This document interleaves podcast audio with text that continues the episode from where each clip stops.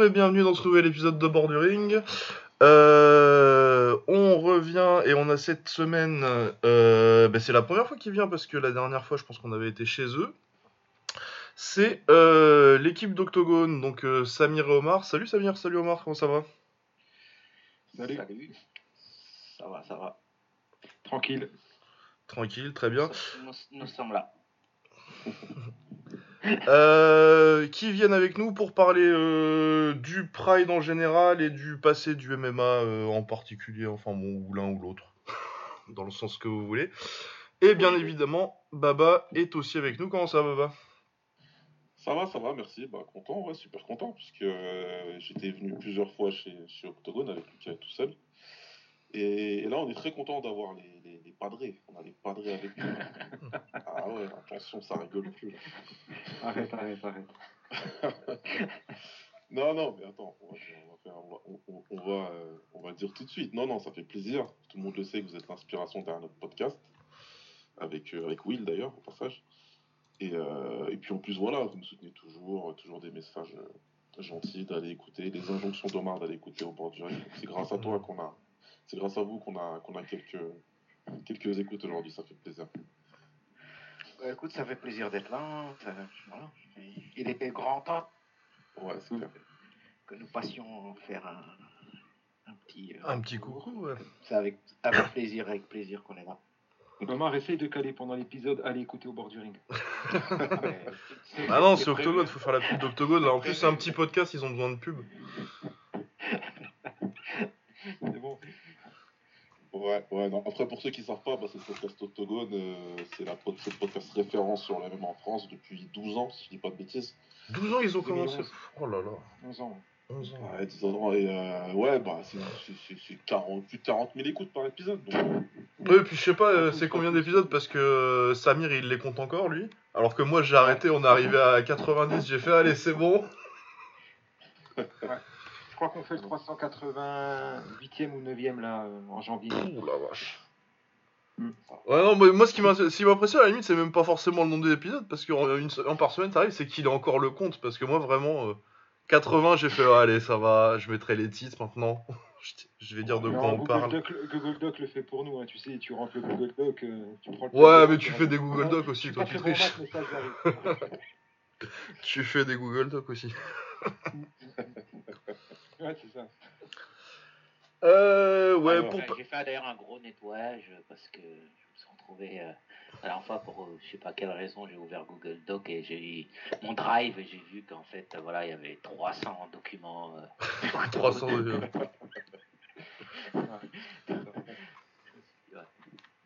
impressionnant. Ouais, euh, sinon, juste un petit mot tout, tout- tout de suite très rapide sur une petite annonce euh, de, qui nous vient du Japon. Euh, Tenshin Takeru, on est très content, on en reparlera à un moment où, euh, où on parlera plus spécifiquement de kick et pas de MMA, mais euh, oui, c'est le, le plus gros combat euh, de ces dernières années en kick, euh, c'est hype de fou. Euh, J'espère que le Japon se sera ouvert en juin, parce que j'aimerais bien y aller. écoute, là, il y, a- il y a quelque chose qui se prépare là. On en rediscutera, mais il y a quelque chose qui se prépare.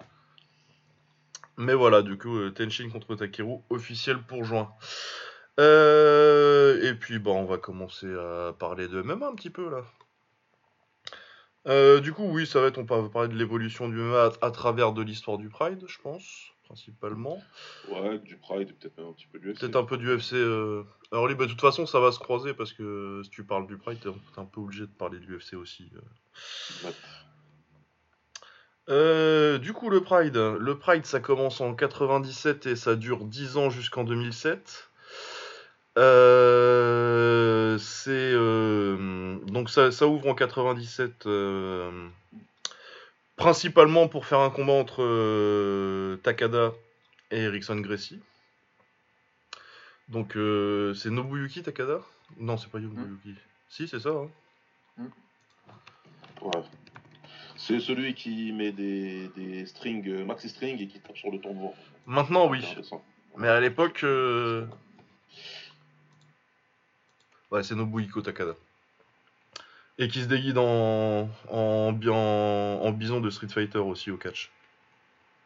Ouais. Mais oui, donc euh, c'est un catcheur à la base. euh, D'ailleurs, il je pense que dans son, dans son école, son dojo, il y a un certain euh, Sakuraba, dont je pense qu'on va parler beaucoup plus que Takada finalement. Parce que Takada était un catcheur qui avait pas, euh, franchement, bah, il savait euh, un peu faire du grappling parce que c'était, il venait du shoot style, donc du, catch qui ressemblait un peu, à, un peu, du combat plus réaliste. Mais c'est pas parce que tu sais faire ça que tu sais combattre pour de vrai. Et oui, bon, bah, les combats contre Rickson Gracie, c'est au, pre- au premier Pride et au quatrième. Il n'y a pas grand chose à en dire, hein, Rickson est meilleur. Ouais, c'est un meilleur combattant. Bah, c'est un combattant déjà parce que euh, il finira par. euh, il gagne deux combats, dont un contre Coleman, euh, contre Mark Coleman, donc champion de l'UFC à l'époque, mais qui est un combat manifestement truqué. Parce que ça arrivait aussi au début du Pride, euh, les périodes. euh, je pense pas qu'il y en ait tant que ça à partir, du, à partir des années 2000, une fois que ça devient une organisation de tournois tous les ans. euh. Mais oui, des combats dans les, dans les dix premiers. D'ailleurs, les gens voient le Pride comme un truc très excitant avec les règles, les règles à la japonaise, avec les penalties. Au début, c'est pas trop ça. Il y pas, il y a des, il y a pas les penalties si je me rappelle bien pour les 6 ou 7 premiers. Et puis après, Ah euh, Ils y sont pas. non, non, ils y sont pas au début. Puis euh, c'est des- c'est genre 2 deux, ou 3 rounds de, de 10 minutes. Là, ça change beaucoup les règles sur les 10 premiers. Et euh, surtout, il y a beaucoup de combats très très chiants. Parce que moi, quand je m'étais fait refait euh, le Pride en entier, euh, les, les débuts, euh, à part Vovchanchin et, Sa- et Sakuraba, c'est compliqué. hein. Bah, le problème, c'est que tu as beaucoup de, t'as beaucoup de phases au sol où il se passe pas grand chose, tu as beaucoup d'accrochages debout, tu as beaucoup de phases de clinch où il se passe rien. Euh, C'était d'ailleurs les marques de progrès qu'on a vues, euh, que ce soit à l'UFC ou Pride. hein. Ça s'est vachement amélioré au sol, ça s'est vachement amélioré au clinch, c'est devenu beaucoup plus divertissant. Mais comme tu le dis, Lucas, au début, c'était c'était des purges. En plus, tu avais des formats. euh, Premier round 10 minutes, après 5 minutes, 5 minutes. Euh, Quand tu partais pas sur des, des combats, alors même si c'est un combat d'autologie, celui de Sakuraba et, et, et- et Royce, mais c'est des combats qui sont hyper longs. Il fallait avoir du cardio pour suivre parce que c'était, c'était, c'était, ça pouvait, ça pouvait être compliqué. Pour certains combats, ça pouvait être très compliqué. Ah ouais, euh, c'est les combats, c'est Renzo Gracie contre qui? Un japonais contre Kikuta, je crois. Oh, c'est des, ouais. c'est des purges, c'est euh, Pride euh, dans les dans Mm. les dix premiers là. Oh, c'est une purge sans nom. Mm. Et en Mm. plus, oui, parce que le format, le format des règles du Pride dont les gens parlent quand euh, quand ils parlent du Pride, c'est euh, 10 euh, 5 5 Ouais. avec les, les coups de pied au sol et les genoux au sol. Mais ça, c'est, ça arrive vraiment plus tard parce que je crois que à un moment, ils faisaient 2 de 10 minutes. Euh, je me demande s'il n'y a pas des, des combats au début qui font 3 de 10 minutes au- dans les premiers. Et Ouais, donc, mais ça c'était fait aussi, ça c'était fait parce que c'était pour favoriser les grappleurs. Ah oui, bah, de toute façon, posait, euh, le, problème qui se posait, c'est que bah, c'est, voilà, c'était, c'était, il fallait laisser travailler quoi. C'est d'ailleurs pour ça que Royce avait demandé à, à- à avoir un combat illimité face à Sakuraba parce que ça lui donnait plus de chance entre guillemets de l'attraper euh, sur une soumission parce que bah, en 5 minutes, un- en 10 minutes c'est plus, c'est plus simple, c'est, bête ce que je vais dire, mais c'est plus simple, ça, Mm. ça va être un peu moins compliqué de, Ouais. d'avoir, de passer une soumission que sur, euh, sur 5 quoi. Si tu te rappelles bien de euh, Dan Severn contre Royce Gracie. Euh, euh, Royce lui met la soumission. En fait, euh, l'émission, elle est, on, on la voit pas en live, quoi. Parce que Ouais. le Japon, Ah oui, parce qu'il n'y a plus de temps sur le pay-per-view, oui. ils ont coupé, ils ont coupé le live et donc c'est là où ils placent le, le triangle, quoi. Mais, euh, mais voilà, c'était, c'était surtout pour, pour favoriser les grappleurs. Ouais. C'est pas le premier triangle de, de l'histoire de l'UFC d'ailleurs contre Severn?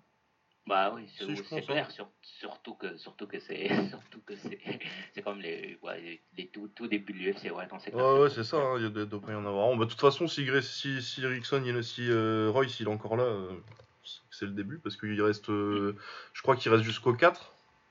Ouais. Et après, il... Après, il revient plus, je crois. Enfin, il revient au 60 pour se faire démonter par euh, Matthews, mais Ah, c'est une autre histoire. Ah oui. Ah ouais, ouais, non. euh, oui, du coup, les débuts, c'est principalement... euh, je vais me mettre euh, un certain Kazushi Sakuraba. Il arrive quand, Kazushi? Parce que pour moi, c'est clairement le, le changement. T'as euh, t'as Vovchanchin qui, qui met des KO et qui. C'est très bon, Bob Chanchine. À chaque fois, c'est un mot, ça déclenche, tu sais. C'est, c'est, c'est Ah, bah, comme la cloche de son village, hein. euh. La pierre.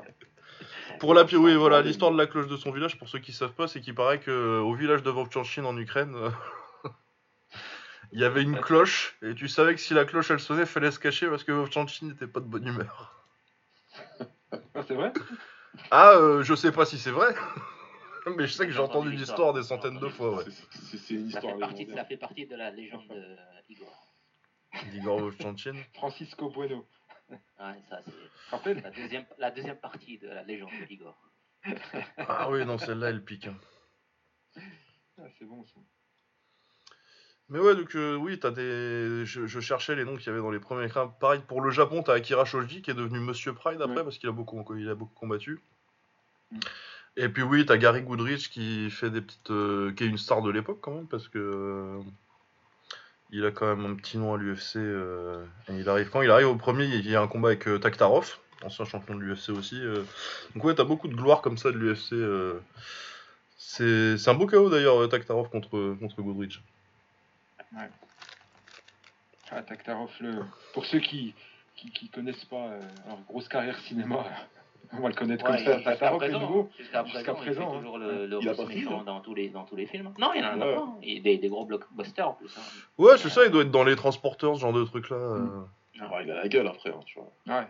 Champion de sambo et, et champion émérite euh, du, la clé de, la clé de jambe, clé de genou, clé de talon, clé de, clé de cheville. C'était. le problème, le problème aussi, c'est qu'il est, il est, il est dans les, il sera dans les highlights à vie pour avoir pris un coup de talon de Renzo euh, Ouais. upkick. Un upkick, a refroidi- des premiers upkicks d'ailleurs que j'ai vu, euh, il était en train de malmener Renzo et euh, voilà quoi. Et, et au moment où il plonge, t'as Renzo qui lâche le upkick et qui lui, voilà, qui le, qui le fout droit quoi. Ça... Ouais. Mais en fait, pour revenir, pour revenir à l'histoire du Pride, c'est que finalement, en fait, le truc il décolle quand ils commencent à avoir des combattants charismatiques, quoi. Tu vois, au début, t'as Rickson, euh, Takada, bon, ça, ça passe, ok, du placer le rambar et puis après, c'est réglé. Mais après, c'est vraiment le truc qui te prend quand tu. Parce que c'est comme tout, quoi. Faut que tu commences à t'identifier à des gens, à... le charisme arrive. Parce que t'as Igor. Ouais. Igor, c'est le russe, que- le russe venu du froid, c'est Ivan Drago à l'époque, tu vois. Ouais, ouais. Et, euh, mais, euh, mais, mais euh, bon, il parle pas trop, donc les Japonais aiment ça. Gar Goodrich, tu parles ça aussi parce que c'est un fric, quoi. Tu vois, déjà, ils, ils sont pas habitués à avoir des noirs, donc ils envoient un qui, en Mhm. plus, euh, voilà, la légende euh, qui, qui vient du, du bras de fer, etc., etc. Donc voilà, c'est c'est- c'est quand c'est vraiment des, des personnages charismatiques auxquels les gens, des, des, des pseudo-stars, c'est là où le truc, il- en fait, il décolle, quoi. Ah, et surtout quand ils ont un, un, un japonais qui est capable vraiment de faire des choses et qui a un charisme de fou, à savoir euh, Sakuraba. Ah ouais, non, mais puis Sakuraba, euh, à l'époque, euh, pour moi, Sakuraba 97-2000, c'est le meilleur combattant du monde. hein. Ah, en il fait partie de cela. Hein, parce... Mais et puis, il a le charisme aussi, quoi. Parce que- Ah ouais, non, non, non, parce qu'il arrive, euh, ça, il fait le... Il, il vend bien le truc, hein. Il vend Ouais. bien le truc, quoi. Ça, Les petites filles sont fans de lui euh, et les darons sont fans de lui aussi. Ah ouais, parce qu'il arrive au, au deuxième, je crois. Il est pas au premier, mais au deuxième, il bat Vernon White, et après, surtout, il y a euh, au troisième Pride, il y a euh, peut-être le meilleur combat de grappling de l'histoire du MMA entre lui et Carlos Newton. Ouais. Qui est... je pense que c'est... ouais, Moi, moi c'est un de mes premiers chocs euh, grappling. euh, je l'ai vu... euh, je l'ai pas vu en 98, parce qu'en 98, j'avais 8 ans. Mais euh, quand je l'ai vu quelques années plus tard, alors que déjà, du coup, t'avais déjà quand même une, une certaine évolution dans le MMA déjà, parce que c'est, je l'ai dû le voir 6 ou 7 ans plus tard. Mais même déjà avec euh, 7 ans de, de recul, c'était au niveau du grappling, de la fluidité. Dire par rapport à Severn contre Gracie, t'es quand même sur un autre niveau de, d'activité au sol. Ouais, parce que parce que parce que bah, enfin, c'est, après c'est, difficile de, de, de, de- faire le parallèle dans, le sens où euh, Royce Gracie c'est old school jiu-jitsu brésilien, complètement. Et, euh, old school jiu-jitsu brésilien, c'est pas forcément le truc le plus excitant qui soit quoi, parce que c'est vraiment calcul, position, euh, position before submission, etc. C'est très très très calculé quoi. Sa- Sakuraba, on va dire, c'est un peu plus chorégraphié, il y a, il y a- c'est un peu plus excitant pour le pour le fan euh, profane que de voir Royce Gracie sur son dos en train de travailler Dan Severn pendant, pendant 30 minutes ou 40 minutes, c'est, c'est, c'est, c'est- c'est compliqué quand même. Tu vois, le jiu-jitsu old school, euh, c'est, pas, c'est, pas, c'est, pas, c'est pas très sexy, quoi. Tu vois, après, après quand, les combat, quand les combattants ont commencé à devenir des athlètes et tout ça, c'est même si tu regardais les mondials, moi à l'époque je suivais beaucoup euh, le circuit jiu-jitsu brésilien, c'est très très chiant. faut vraiment vraiment être Ouais. passionné pour, pour regarder ça. C'est après quand les mecs ont commencé euh, à devenir euh, les Marcelo Garcia, les Jacare, machin, les André Ribeiro, euh. Roger Gracie. Tout, même Roger Gracie, c'était quand même un peu. enfin, je l'aime beaucoup, hein, c'est quand même un jiu très old school, très chiant quand même, quoi. Tu vois, comparé à un Jacare où c'est beaucoup plus explosif, ou un Marcelo Garcia, parce que le fait qu'il est plus petit, et aussi mm. c'est beaucoup plus fin, quoi. Sakuraba, c'était plus ça, quoi. Il a apporté un truc. Voilà, c'est pas le jiu brésilien old school de Royce qui était vraiment les fondamentaux euh, pur et dur, quoi. C'était euh, c'était très chiant à voir Royce. Hein. Je suis absolument d'accord avec Omar. Hein. Euh, tu, regardes ce qu'il disait, son le grappling, tu vois le grappling des, des Gracie, euh, que ce soit d'ailleurs à l'UFC ou que ce soit au Pride, tu le vois, il est construit, mais tu enlèves le gi, enfin le kimono, et euh, tu as, l'impression qu'ils construisent malgré tout euh, de la même manière. C'est-à-dire ça part souvent de position depuis le bas, il y a très peu de trucs explosifs, tu vois les triangles, ils sont construits doucement, tu pas de choses pas de choses hyper explosives. Sakuraba, moi les souvenirs j'en ai, surtout qu'à l'époque, à l'époque, ben voilà, ça fracassait un peu la scène, tu avais, avais, lui qui, qui, qui faisait une espèce de mix entre, entre le grappling, entre sa lutte, entre le circuit, le circuit pardon, euh, euh, de, la, lutte japonaise, il, mixait le tout, avais, euh, il passait dans le dos, il roulait, il était hyper, hyper, hyper smooth quoi, dans, dans, dans, ce qu'il faisait. Et, les Gracie, et, Omar prend l'exemple de, Roger Gracie, mais il a absolument raison. Et d'ailleurs, Omar, c'est un combat dont on parle souvent. Si tu regardes la finale de JJB entre, entre Roger Gracie, ouais, voilà. elle est, elle est, c'est flagrant. Ouais. Ah non, non, et c'est le vrai style de Helio même quand on, les, les, les combats d'Helio, quand on te raconte et tout, c'est des trucs qui sont sur la durée, quoi. Tu vois, c'est pas il arrive mm. et boum, il claque une soumission. Tu vois, mm. les flying triangle, tout ça, ça c'est pas Gracie, ça. Ouais, non, bah, c'est les combats classiques des Gracie. C'est, euh, ils restent sur leur dos pendant 8 ans et après ils se font casser le bras. ça reste, ça reste, voilà, c'est vraiment très très old school, quoi. C'est le style de Helio, quoi. C'est vraiment, tu travailles le gars sur la durée pour le choper sur une soumission. Sakuraba, c'était, puis il avait le sens du spectacle, Sakuraba. C'est ça aussi qui a fait que, qui a fait décoller le truc, quoi c'est intéressant parce que justement, c'est à la base, c'est le postulat du Pride et euh, le postulat du S193, hein, même si le Pride arrive 4 ans plus tard. Mm. Euh, le postulat à la base du, du, MMA, la naissance du MMA, du, combat libre ou comme on appelait ça, le free fight. Le free fight, on appelait ça à l'époque. En, France, le, free fight. Le but, c'était, on est d'accord, tout comme le K1 hein, d'ailleurs, c'était d'opposer les styles, de savoir mm. quel est le meilleur dans son style. Mm. C'est pour ça qu'aujourd'hui, on est très très loin de ce métal-là, mais on y reviendra plus tard. Mais du coup, ce qui est important, déjà, c'est de faire ce distinguo, c'est de se dire que tu avais une école de jiu-jitsu brésilien hein, qui, sont, qui, est arrivée, qui a tout déchiré, une école de, catch wrestling, c'est les japonais, ça, tu vois, qui avait un mix entre les deux, machin, etc. Et puis, tu avais donc les, les, ferrailleurs, comme aime bien dit Samir, tu vois, les, les Gary mm. Goodrich, tout ça, les, les Von Shin, les mecs. Même si Von Shin, je dis pas qu'il est pas technique, hein, je dis juste que c'est des mecs, ils sont pas là pour acheter du terrain. Ils viennent, et euh, de toute façon, c'est la bagarre. Aujourd'hui, c'est 10 minutes. Pendant 10 minutes, je vais essayer de te tuer, moi. Après, ce qui est intéressant de savoir, c'est un, c'est vous, qu'est-ce qui vous amène à regarder ça. Déjà, moi, je sais comment il est JJB à fond, c'est JJB qui l'amène dedans. Moi, par bah, exemple, tu vois, bah quand vous dites que c'est ennuyant, si tu veux, moi, c'est ennuyant pour moi parce que moi, c'est le stand-up, moi. Moi, je suis, du Muay et du kick. C'est pour ça que les premiers Pride et tout, ça m'intéresse pas du tout, en fait.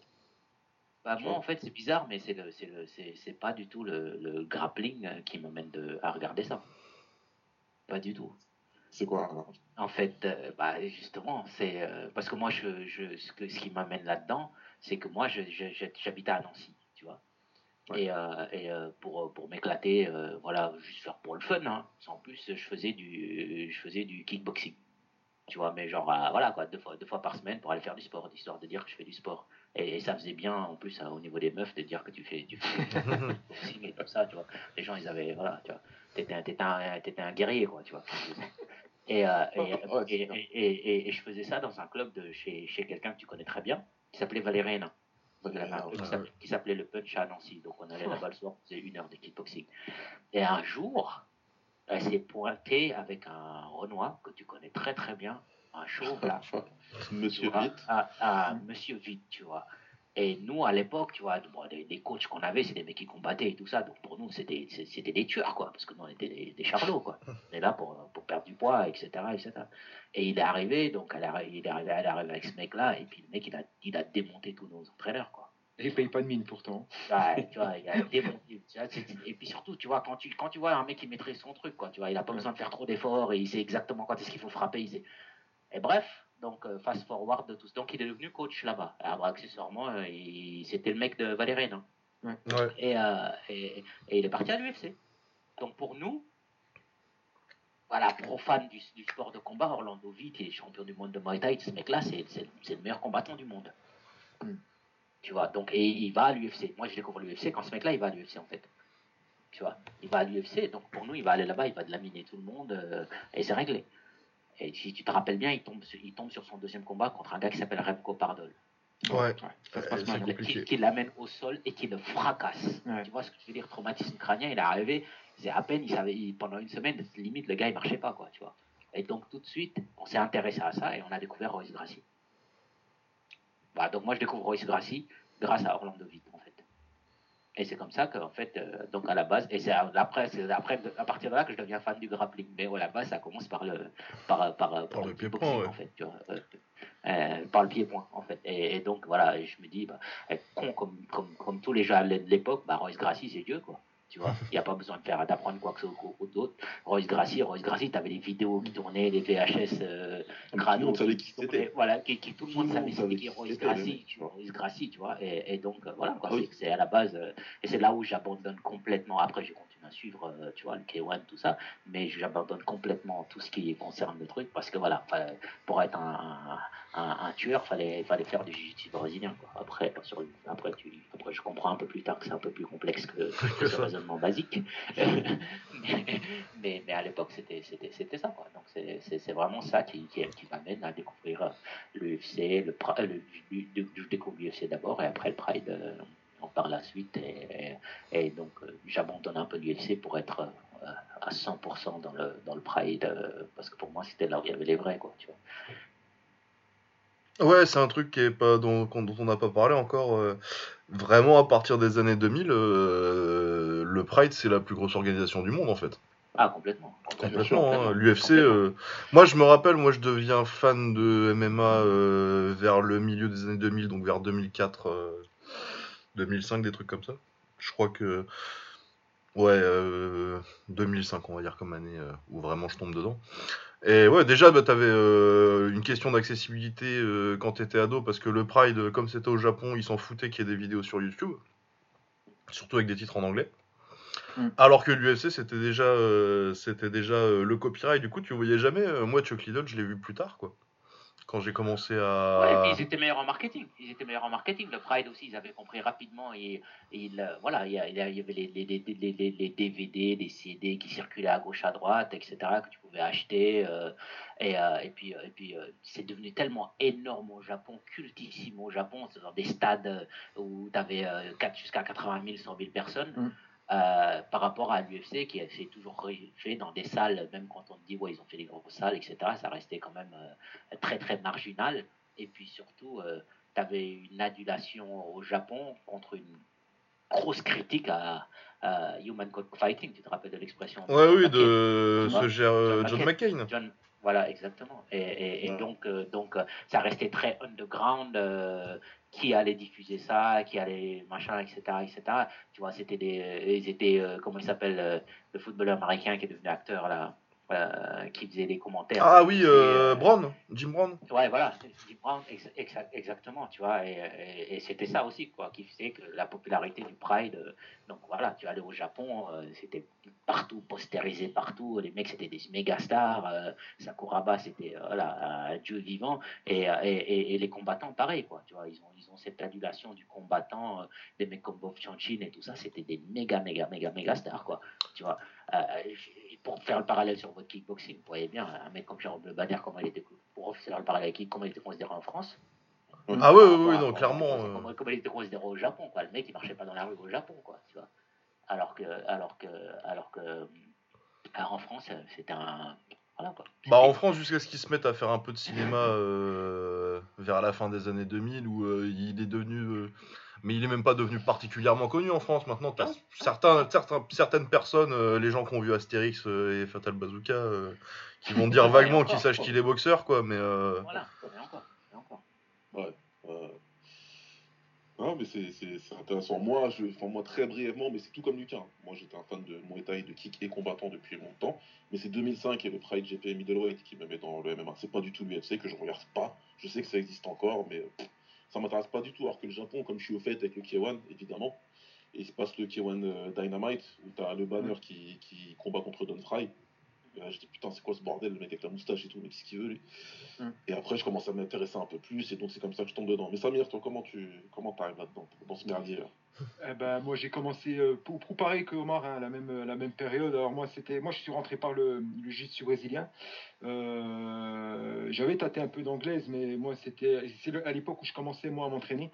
J'ai commencé euh, j'ai commencé moi le sambo le sambo en 2000 et, et à l'époque bah, tu as toute la mystique Omar en a très bien parlé. Tu as toute la mystique autour d'Alexandre Grassi tu as le fameux film show que, voilà, j'invite tous vos auditeurs à aller, à aller regarder. Ça a vieilli, mais euh, voilà, on monte euh, Ericsson en train de se préparer. Euh, en train de se préparer, c'est pour les Valitou au Japon. sur YouTube, hein, je crois, en ouais, il y a Ah ouais, ouais, j'y suis encore, ouais. Et puis quand tu le vois, alors la marque de fabrique, c'est je vois aussi hyper explosif. D'ailleurs, euh, Ixon qui était, euh, qui était euh, d'ailleurs un combattant dans, ces combats-là beaucoup plus explosif que ses, que, que, que, ses frères ou ses cousins. Et tu le vois, voilà, il claque des, des armbars, il claque notamment des étranglements arrière, le fameux Mataleo qui était sa, vraiment sa marque de fabrique.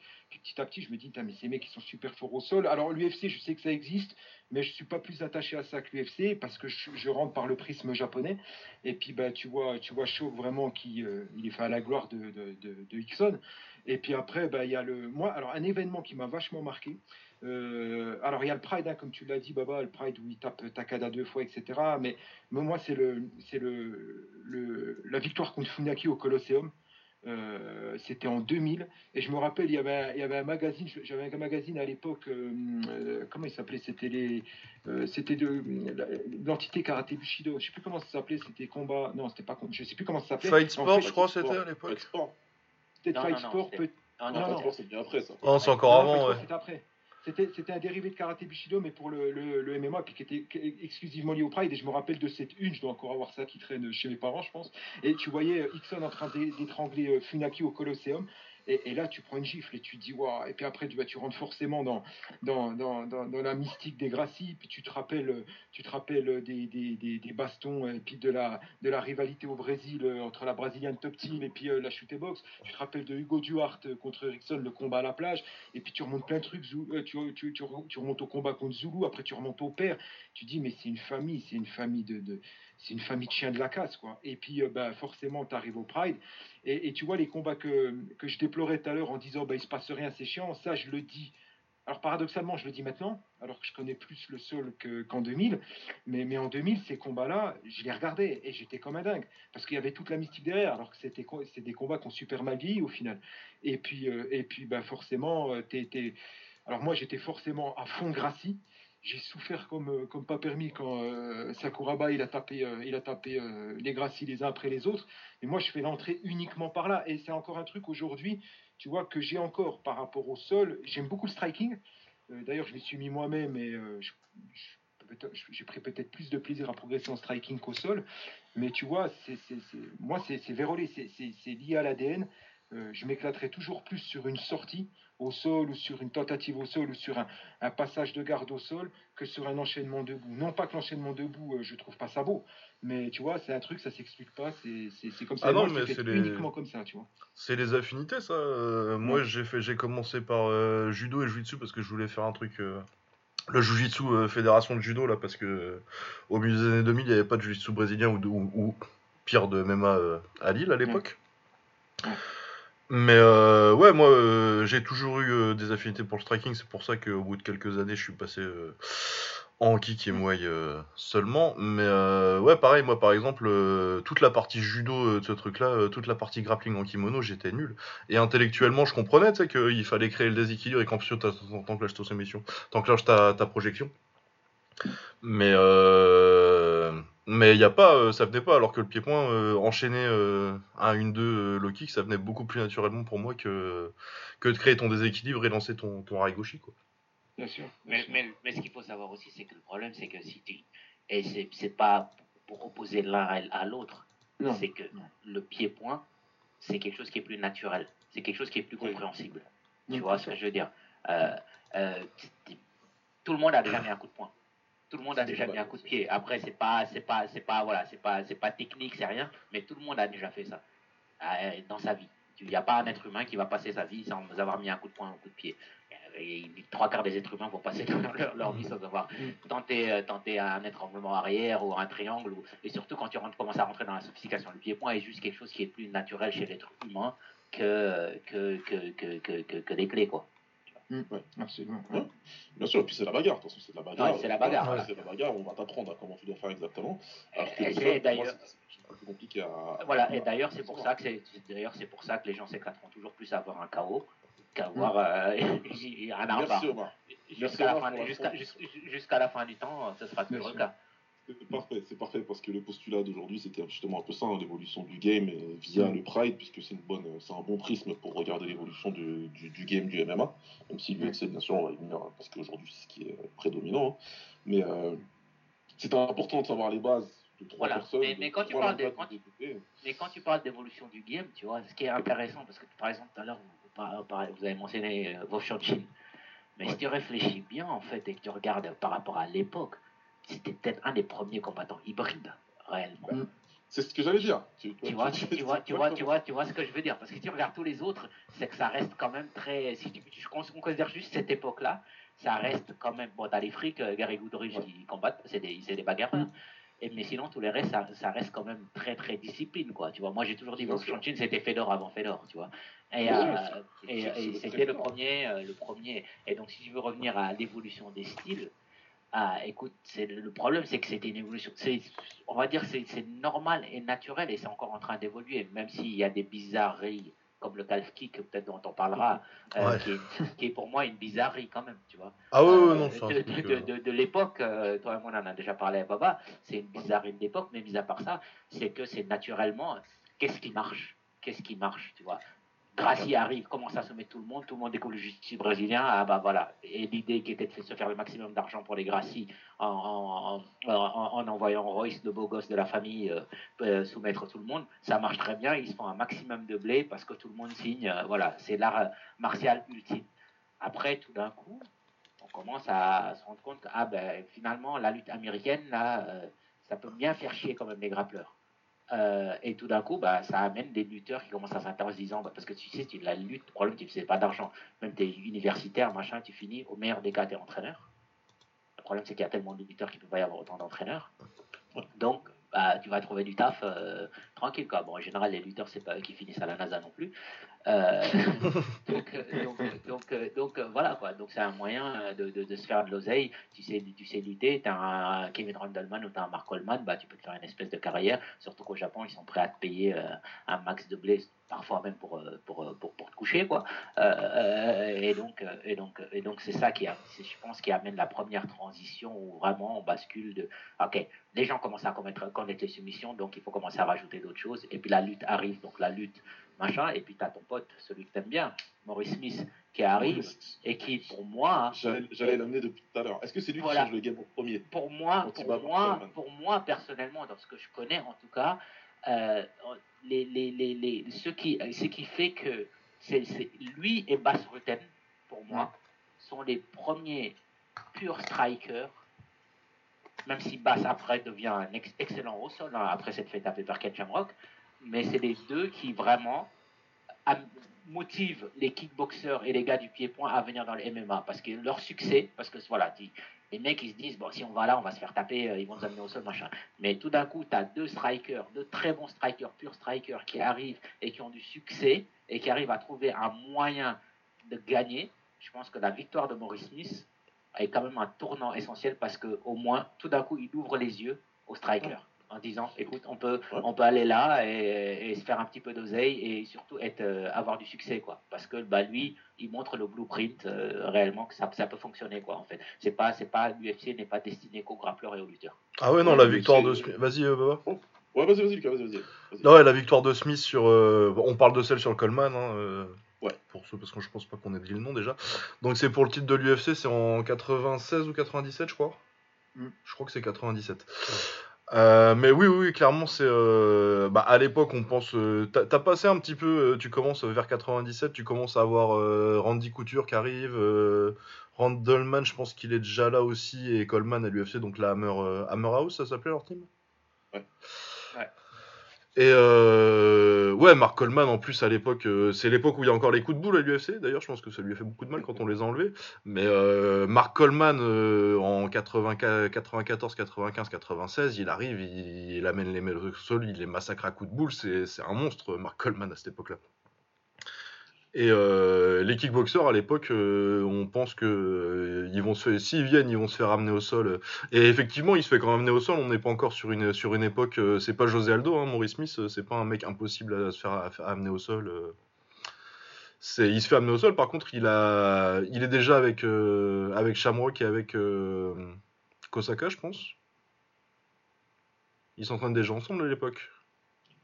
Oula, ça je saurais pas te dire. Ouais, peut-être. Hein. Là, tu... Moi, tu me poses une colle, je sais pas. Je suis pas, je suis pas complètement sûr, mais je sais que de toute façon, si c'est pas à ce moment-là qu'il commence, c'est, euh, c'est à peu près. Mais je pense que c'est déjà, c'est déjà le cas à l'époque parce que 97, il doit déjà être euh, Chamois qui doit déjà être au Japon. Et euh, ouais, il apprend à survivre au sol. Il passe. Euh, c'est un combat qui a très bien vieilli pour le coup parce que je l'ai rematé il y, a, il y a quelques années maintenant, mais bon, c'était quand même déjà 20 ans après et qui travaille beaucoup en low kick pour euh, et quand il est amené au sol il survit. C'est un combat qui dure euh, je crois que c'est 30 minutes. Allez 30 minutes plus euh, plus ses extra rounds je sais plus je sais plus exactement ce que c'était le format de l'UFC à l'époque. Mais oui oui non c'est clairement la victoire de Smith sur c'est clairement un truc qui annonce que le pied-point c'est viable. Omar l'exemple qu'il prend de, Smith c'est bon. Et on retrouve le même avec ça va peut-être parler un peu plus aux gens avec Crocop euh, quelques, années, euh, quelques années après. Euh, après, on a beaucoup vulgarisé. déjà, ça me gonflait un peu à l'époque sur Crocop en disant ouais, il, a travaillé un peu la défense, la défense contre l'amener au sol et puis voilà. il suffit que de, de, faire barler après le pied-point. Oui, ok, ça c'est super, mais je pense que c'est vulgarisé peut-être un peu trop le truc. Alors aussi bien citer lutteur que striker, euh, ouais, Crocop, il a appris à se proler, mais ça s'arrête pas là. Euh, et je pense que c'est quelque chose, Baba, que tu as peut-être euh, déjà, déjà vu ou entendu. c'est voilà la, posture que tu as debout, que ce soit en striking, que ce soit en anglaise, c'est pas du tout la même en fonction du sport dans lequel tu le pratiques. Ça, c'est la première chose. Donc, voilà, au niveau des appuis, tu es en, appui en avant, tu es en appui en arrière, bah, c'est pas la même chose en fonction que tu fasses du MMA ou pas, parce que tu peux te faire ramasser les jambes ou pas. Il y a la grosse, grosse, et ça, j'aimerais bien qu'on en parle tout de suite la grosse, grosse différence de cardio. Là, vous avez tous pratiqué la différence de cardio gigantesque qu'il y a entre un, combattant au sol et un combattant debout. Si tu fais la jonction des deux, le niveau de qu'est-ce qu'il faut, c'est absolument euh, phénoménal. Et, donc, Crocop, tu retrouves cette chose après. C'est ce qu'on disait avec la. C'était quoi le truc? C'était la jambe droite qui t'envoie à l'hôpital et puis euh, la jambe gauche. La jambe gauche au cimetière, ouais. Et, il a refait. Je vois une analogie par rapport à ce qu'Omar disait par rapport à Smith. C'est ce qu'il a, c'est qu'il a absolument fait ça. Il est tombé sur, bah, il est tombé sur une salle, une salle l'épine, ça a été fait d'or, mais il en a maltraité combien, combien comme ça? Et, euh, euh, et, voilà, mais, mais cette façon de dire, de, vulgariser un peu le truc du style, bah, c'est le lutteur qui doit apprendre à mettre de droite et puis le, le striker qui doit apprendre à se proler, je pense qu'on va quand même largement largement au-dessus de ça. Puis moi, ce, ce débat, il m'a toujours un peu, un peu saoulé parce que je pense que c'était manquer un peu de, peut-être un peu de respect ou un peu de, reconnaissance au, travail qu'il fait parce que passer d'un game à l'autre, c'est beaucoup, beaucoup plus compliqué que ça. Euh, euh, enfin, c'est mon opinion, je ne sais pas ce que vous en dites, mais je, pense qu'on a un peu trop raccourci les choses à ce niveau-là. Ouais, après, c'était peut-être, il y, avait peut-être un point de vue commercial, après, je vais te laisser Après, je pense qu'il y avait aussi quelque chose, il y avait aussi un intérêt à le vendre comme ça. Crocop, c'est le mec qui vient du K1, il y avait la rivalité. Hein. Ouais. K1 Pride qui était énorme. Et donc c'était un petit peu euh, comme si un joueur de. les dirigeants du Barça étaient contents d'avoir récupéré. Euh, enfin, c'est comme Figo quand il est passé du Barça au Real, tu vois, pour faire un, parallèle. C'est ah, vous avez récupéré une star, putain. Surtout que Crocop, il était prometteur. ah bah Crocop, euh, quand il part, il est champion linéaire du K1 et il a battu il... tu, tu, dis bon, lui normalement il est censé prendre la prochaine ceinture. Donc c'est sûr que quand le Pride l'amène, il faut dire ouais on va le, on, va le marketer comme ça. Maintenant c'est clair que c'était très réducteur. Euh, et, il s'occupe bien plus que juste sprawl, etc. On oublie que Crocop, c'est un niveau euh, amateur en anglaise qui est excellent avant de rentrer dans le kickboxing. Donc, c'est en, boxe, je parle, en boxe amateur. Mm. C'est un mec qui était super fort déjà dans ce domaine-là, qui avait des jambes évidemment avec, mais qui était un combattant. Moi, perso, avec du recul, c'est pas le mec que j'aurais vu transitionner dans les premiers, tu vois. Parce qu'il avait, le, en, kick, il avait le style parfait pour pouvoir emmerder les mecs sur des générations, tu vois. Mais bon, il est parti. Euh, il est parti en MMA, il a quand même réussi à avoir du succès, même si ça a été, euh, ça a pris un certain temps et que sur l'ensemble de sa carrière c'est relatif. Mais, euh, Oh, ça va, il démarre vite quand même. Mais, euh, il fait... Moi, ça m'énerve les gens qui disent euh, Crocop, il était euh, élite ni en MMA ni en, ni en kick. C'est des gens qui regardent pas alors. Ah ouais, non, ça, mais il y, a une période quand, quand, quand Crocop est à l'UFC, surtout, il y a mm. les gens qui regardent le palmarès en kick, parce que c'est vrai que le palmarès officiel, en tout cas, parce que moi je suis persuadé qu'il y a des combats. moi je suis persuadé que le premier combat pro de. de, de Crocop, c'est pas contre le banner OK1. Évidemment que non. Ah, voilà. sérieux. C'est un moment où il faut. Donc les gens ils voient 26-8, euh, alors euh, avec en plus, euh, à l'époque il y avait pas, il y en avait 10 de moins parce qu'il n'était pas revenu en kick entre, en 2012-2013, du coup ils voyaient genre un, 16-7 ou un truc comme ça et qui disaient ouais bah, il était pas si fort que ça en kick. Mm. Alors que c'était, pour moi c'est un top 6 historique. mais, mais, mais, sur, sur Crocop, tu vois, et, c'est bien, c'est marrant, hein, parce que moi, je vais juste poser une question qui est simple. C'est que, par exemple, on dit, ouais, Crocop, il a juste appris à se proler. Mais en fait, si tu regardes des combats de Crocop, combien, combien de combats tu peux me sortir des Combien de combats tu peux me sortir où Crocop, il a se proler euh, Il doit y avoir Waterman, il doit lui se proler dessus bien sale. Et sinon, pas trop. tu vois ce que je veux dire C'est ça le truc. ah ouais, non, non, mais moi je pense. C'est ça, qui est, ça qui est terrible, parce que, en fait, les gens ont tellement envie de raconter une histoire qui vont jusqu'à la, euh, qui, jusqu'à la, y croire. Et en fait, tu te rends mm. compte que finalement, le truc ne s'est pas passé. Tu vois, Crocop, Crocop c'était un tueur. Faut, et, et, et, et, honnêtement, tu vois, faut pas. Pas, pas mal de gens ont témoigné dessus. Il y a des mecs, il y a quelques combattants où des mecs te, disent clairement qu'ils se sont chiés dessus quand ils se sont retrouvés devant le ring en face de Ah ouais, mais Crocop. Et Crocop, il fait partie de ces gars-là. Il y avait un, il y avait une. Fedor ne faisait pas peur aux il y avait une mystique Fedor, mais Fedor ne faisait pas peur. Crocop, je peux te donner. Crocop, c'est quelqu'un qui faisait peur aux gens parce que c'est clair que tu avais l'impression que tu le mec pouvait vraiment descendre. Et un autre, un autre où des gens ont témoigné vraiment, mais genre, ils le voyaient dans les, dans les couloirs du Pride, ils avaient peur de lui, c'était Sergei Karitonov quand il est arrivé. Oh, le mec, tu, te rappelles de Karitonov, euh, comment, il arrive avec sa tenue militaire Ça, c'est un autre mec, tu vois où, t'as beau, as beau avoir fait, je sais pas, 200 combats, tout ce que tu veux, t'as fait machin, tu te retrouves en face de ce mec-là. Karitonov, quand il est arrivé au Pride, il faisait peur. Crocop, c'était un... Et donc, c'est-à-dire, c'était l'effet Mike Tyson de l'époque où tu montais sur le ring, t'avais quasiment déjà perdu le combat. Mais finalement, en fin de compte, si tu te rends compte, Crocop, il a pas énormément sprawlé, il était là, il descendait les mecs. Ouais, et puis il y a un style. Euh, c'était vraiment, euh, c'était vraiment, euh, voilà quoi, que ce soit, tu te rappelles Igor, que bon, je parle même pas de Vanderlei, ou je parle même pas du frère Fedor, mm. Alexander Emelianenko. Tu vois, c'est, des, tu vois ces combats-là, c'est, tu vois, la, la, la, le facteur peur qui était là. Mais, euh, mais, mais, mais, voilà, ça fait partie aussi des strikers qui ont réussi. Mais on va, lui, je dirais que il a, ça, c'était, c'est, un mec comme Maurice Smith, je pense que c'était plus technique. Sa réussite a été plus technique parce que lui, tu vois vraiment que il a incorporé des choses. Crocop, il est arrivé là, il est il a, eu le succès, hein, pour moi, une très bonne carrière. Euh, euh, c'est vraiment Noguera qui a exposé le, ses, lacunes au sol euh, réellement après qu'il ait, qu'il ait amené Noguera en enfer et l'a, l'a noyé là-bas dans la lave. Hein. Ah, sur le premier round, c'était compliqué. Hein. C'était, je pense que en termes de rouste, que Noguera a appris, euh, tu vois, c'est top 5 euh, contre Crocop, quoi. Et, ça fait partie des combats qui ont marqué sa légende, d'ailleurs, à, Noguera. Quand je, parlais de la différence du striking MMA et du striking euh, bah, kick ou, ou, taille, je pense que, alors après, on a deux spécialistes là, mais je pense que Crocop, c'est un exemple, tu vois de comment tu arrives à masteriser en fait le truc, la transition?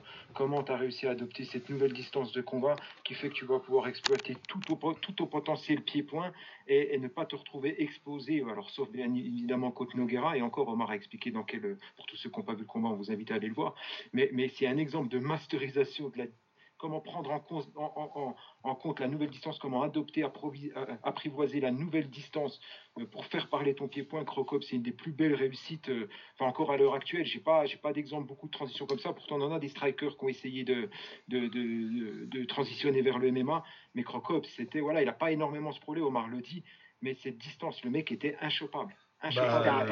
Bah, des distances et de fusiller. Et c'était un spécimen physique, parce que si tu regardes bien ses combats, essayer de l'attraper Ah, au clinch, il, te pousse. Il te pousse, il te Ouais. pousse. Il- Ouais. c'était vraiment, tu vois, c'était pas très technique, mais voilà, c'était un spécimen physique quand même qui faisait que tu l'attrapais. Non, pas, et puis son euh, style de pied-point, il était particulièrement adapté pour faire du MMA en fait. Parce que euh, il est gaucher et du coup, ça, ses trucs principaux, c'était. euh, c'est vraiment la double menace de euh, sa, sa gauche et son, et son, son high kick ou son middle d'ailleurs, parce qu'on parle beaucoup de son high kick. Ouais. Mais est souvent préparé par son middle contre Ifeering en MMA. Il le finit avec le middle. Ouais, ouais. Ah ouais. Oh, il est- il est- ça donnait un il- cancer, il- cancer direct. Ah, la trace qu'il faire. Ah, il lui a Ouais, filé une cirrhose en, en un middle. Ah oui. Mais euh, ouais, du coup, euh, comme il est gaucher, euh, ça fait que euh, c'est difficile de l'approcher euh, en pied-point. C'est plus difficile de lui shooter dans les jambes directement euh, parce que t'as pas Mm. les, les lutteurs droitiers qui peuvent lui, lui choper la jambe gauche directement. Ça lui permet de garder la distance et surtout, ouais, la double menace, euh, ça fait qu'il combat beaucoup plus à distance qu'un que si tu mets un droitier euh, contre un autre droitier en un kicker droitier contre contre un lutteur droitier. Mm. Enfin, qui est en garde de droitier parce que je sais que c'est l'inverse en lutte euh, normalement. Mm. C'est bah, quand t'es en garde, quand t'es pas en garde ouverte en fait, quand t'es en garde fermée, c'est beaucoup plus dur de, de garder la distance et de ne pas se faire amener au sol quand quand t'es droitier contre droitier. Et je pense Il qu'il jouait fou, beaucoup c'était obligé d'engager. Ouais. Vas-y, pardon, Baba. Euh, non, c'était pas moi. Ce qui limitait vachement en fait les, ça limitait vachement en fait le nombre de takedowns qu'il avait à, dé- à défendre sur un seul combat par rapport à par rapport à ce que, ce que exactement le même style en droitier, je pense qu'il se serait fait, ferait beaucoup plus amener au sol.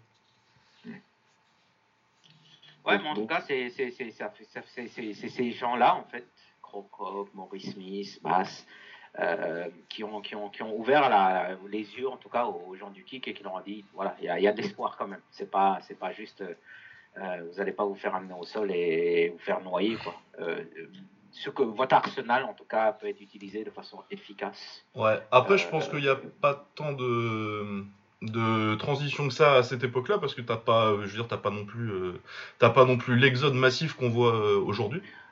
Parce que Oui, non, euh, à l'époque, t'as le c'est- K1 c'est- qui paye bien, quoi. Oui, non, bien sûr, bien sûr, bien évidemment, bien évidemment. Il y a le K-Watt qui paye, qui paye très bien, euh, ça c'est un fait. Et puis euh, voilà, les petits, t'as le, le K-Watt Max aussi qui est, qui est là, et puis euh, eux qui sont des méga méga stars, euh, Masato et, et compagnie, mon gars Iron Mike Zambilis. Mais, euh, mais, mais, mais au moins, en tout cas, tu vois, il y a de l'espoir. Et donc, de temps en temps, les mecs vont aller se tester un peu, les le banner vont aller tenter leur chance, etc. Mais au moins, tu vois qu'il y a de l'espoir pour, euh, pour, le, pour, le, pour, le, pour le pied-point. Et surtout que bah, les mecs, ils arrivent, ils, ils commencent à mettre, des- ils mettent KO les gens. quoi. Et puis bon, après, tu as, cet avènement aussi, faut pas l'oublier, le négliger aussi, qui a, qui a- même si euh, je sais que vous êtes des puristes du pied-point, l'avènement shoot-box au Pride. Ah bah, Parce que shoot- shoot-box, c'est quand même Muay Thai. Pur et dur. c'est du bon, Voilà, c'est du Muay Thai, c'est pas du Muay Thai euh, à la thaïlandaise, on va dire, mais c'est du Muay Thai et, et, et, le succès, euh, mais c'est du Muay Thai, sachant que c'est des gens qui s'entraînent quand même énormément au sol, tu vois. Ouais. Mais à la base, euh, voilà, euh, euh, Cristiano Marcelo qui est là-bas, très bonne ceinture noire d'Erickson Gracie, qui est là-bas, qui les entraîne, etc.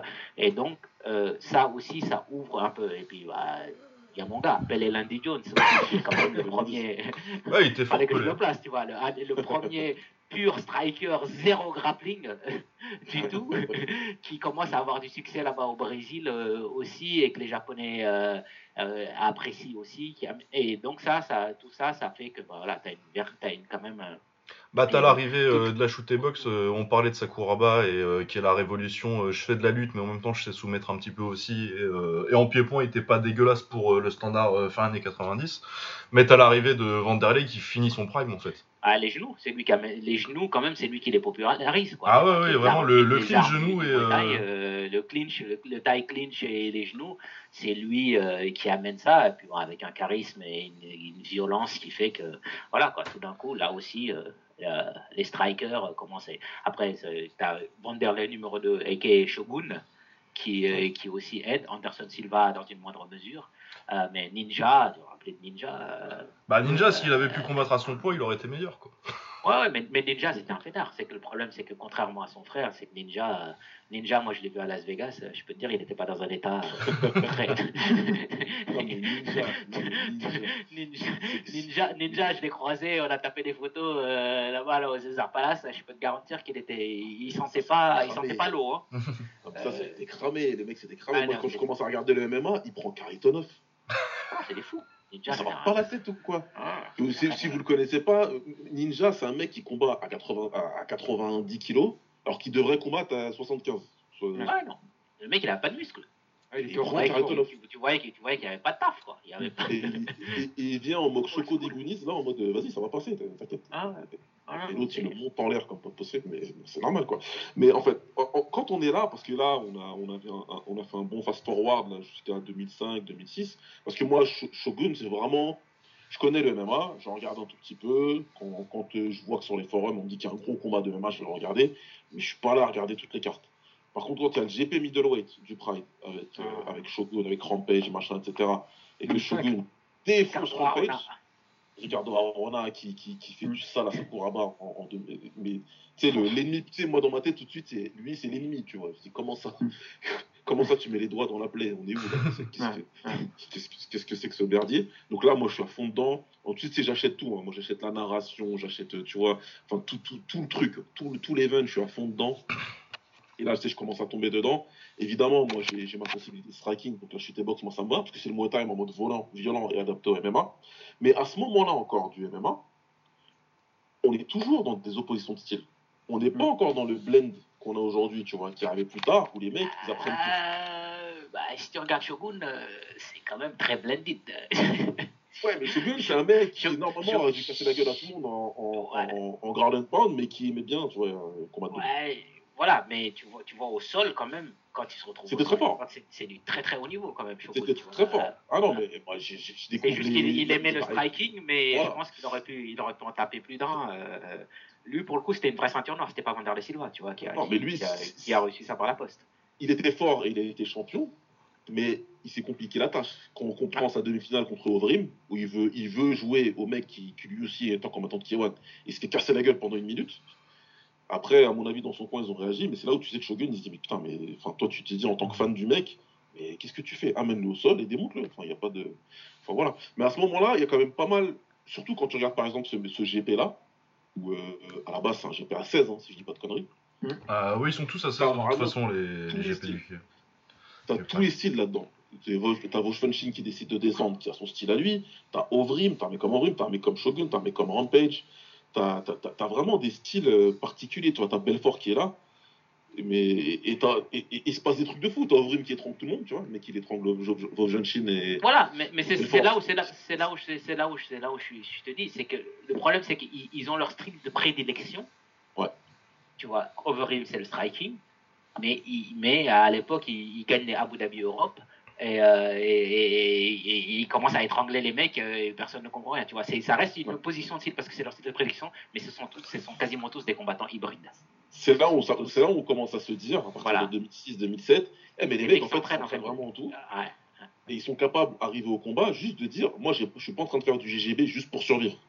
Ouais. Je vais être opportuniste et si je peux t'étrangler, je vais t'étrangler. Si je peux te soumettre, je vais te soumettre. Tu vois, après, on a vu des trucs de fou. hein. On a vu des Marken tenter des, tenter des Kimura.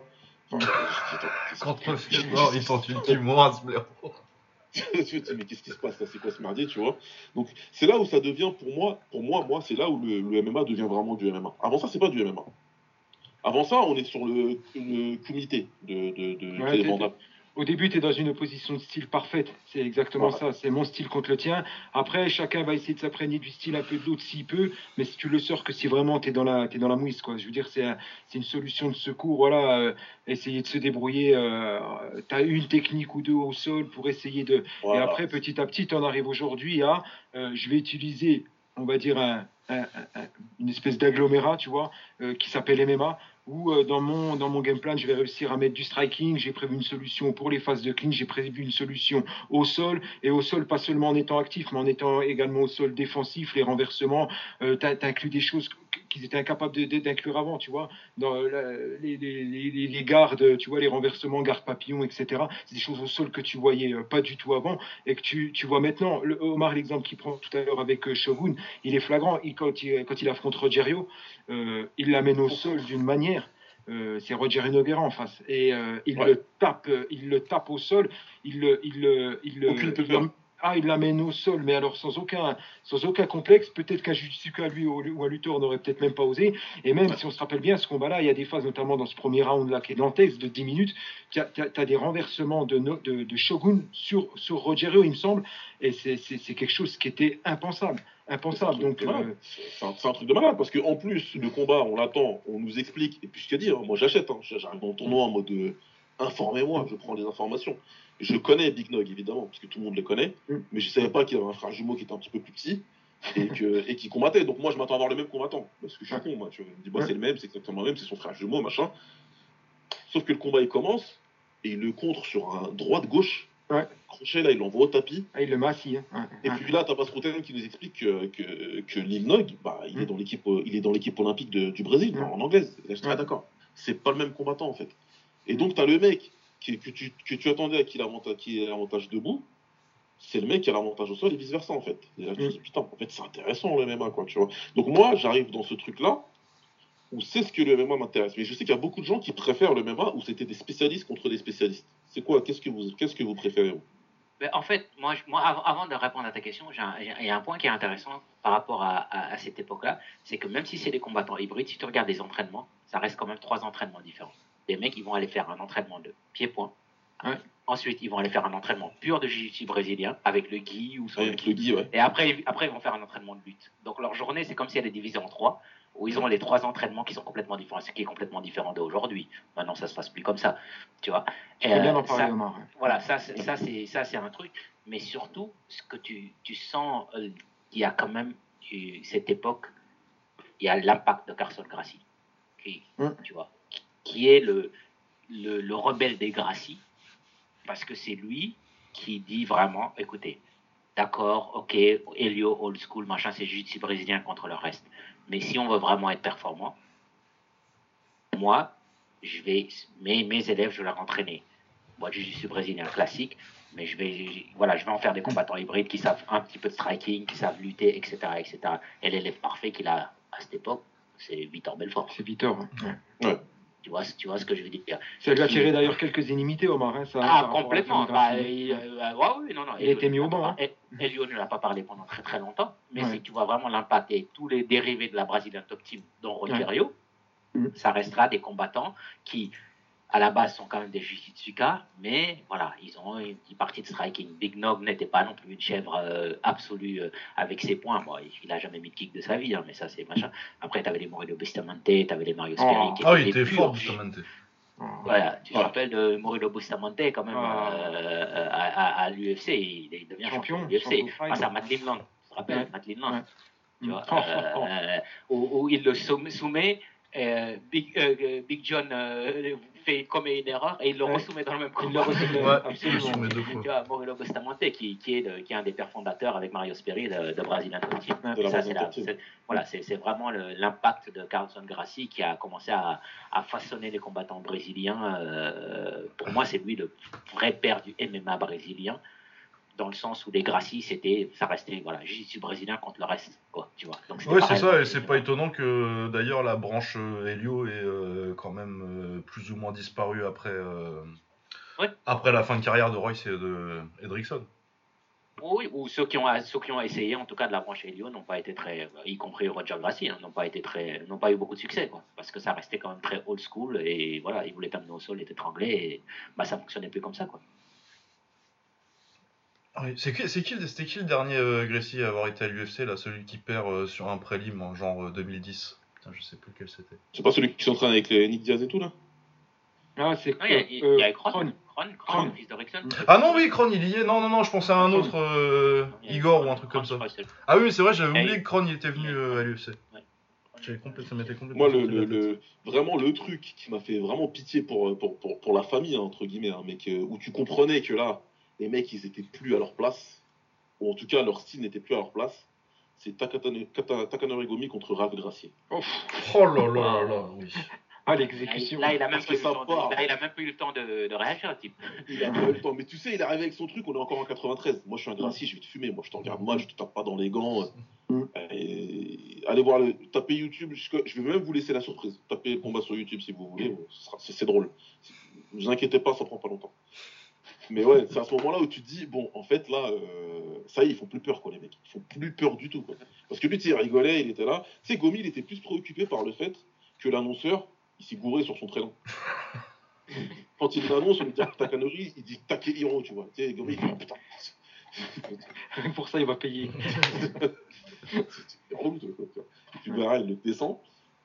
Et là, tu dis, les mecs sont plus à leur place, le game, il a trop évolué, parce que là, tu as des lutteurs au Japon maintenant qui sont très bons boxeurs, et qui en plus qui, qui à peu près toutes les distances de combat, etc. Donc, euh, ça a rendu euh, la chose intéressante. Mais c'est au début c'est intéressant. Parce que moi, aujourd'hui, pour moi, ça l'est beaucoup moins.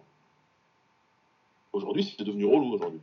Non, c'est un autre sport. C'est que c'est un autre sport. C'est un sport qui a évolué euh, comme, comme beaucoup de sports ont, ont évolué. C'est-à-dire, c'est que, en fait, le problème, je pense, c'est que tu regardes le sport actuel avec le même œil que tu regardais le sport euh, de l'époque.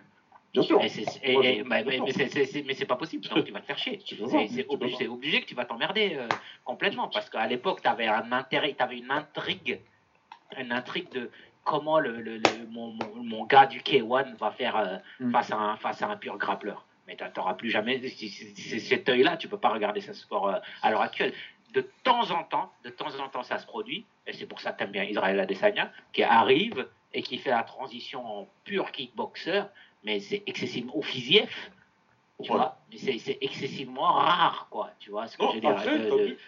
Ouais. Non, non, mais ça, je suis complètement d'accord. Maintenant, moi, euh, le MMA et euh, cette période-là, là, 2005 euh, jusqu'à, on va dire, ça finit quand les Bushido 2008 C'est comme ça, 2008 bah, Ça finit 2007 parce que de toute façon, en 2007, le Pride c'est fini. Ouais, tu me dirais, derrière. C'est 2005-2007 euh, les Bushido.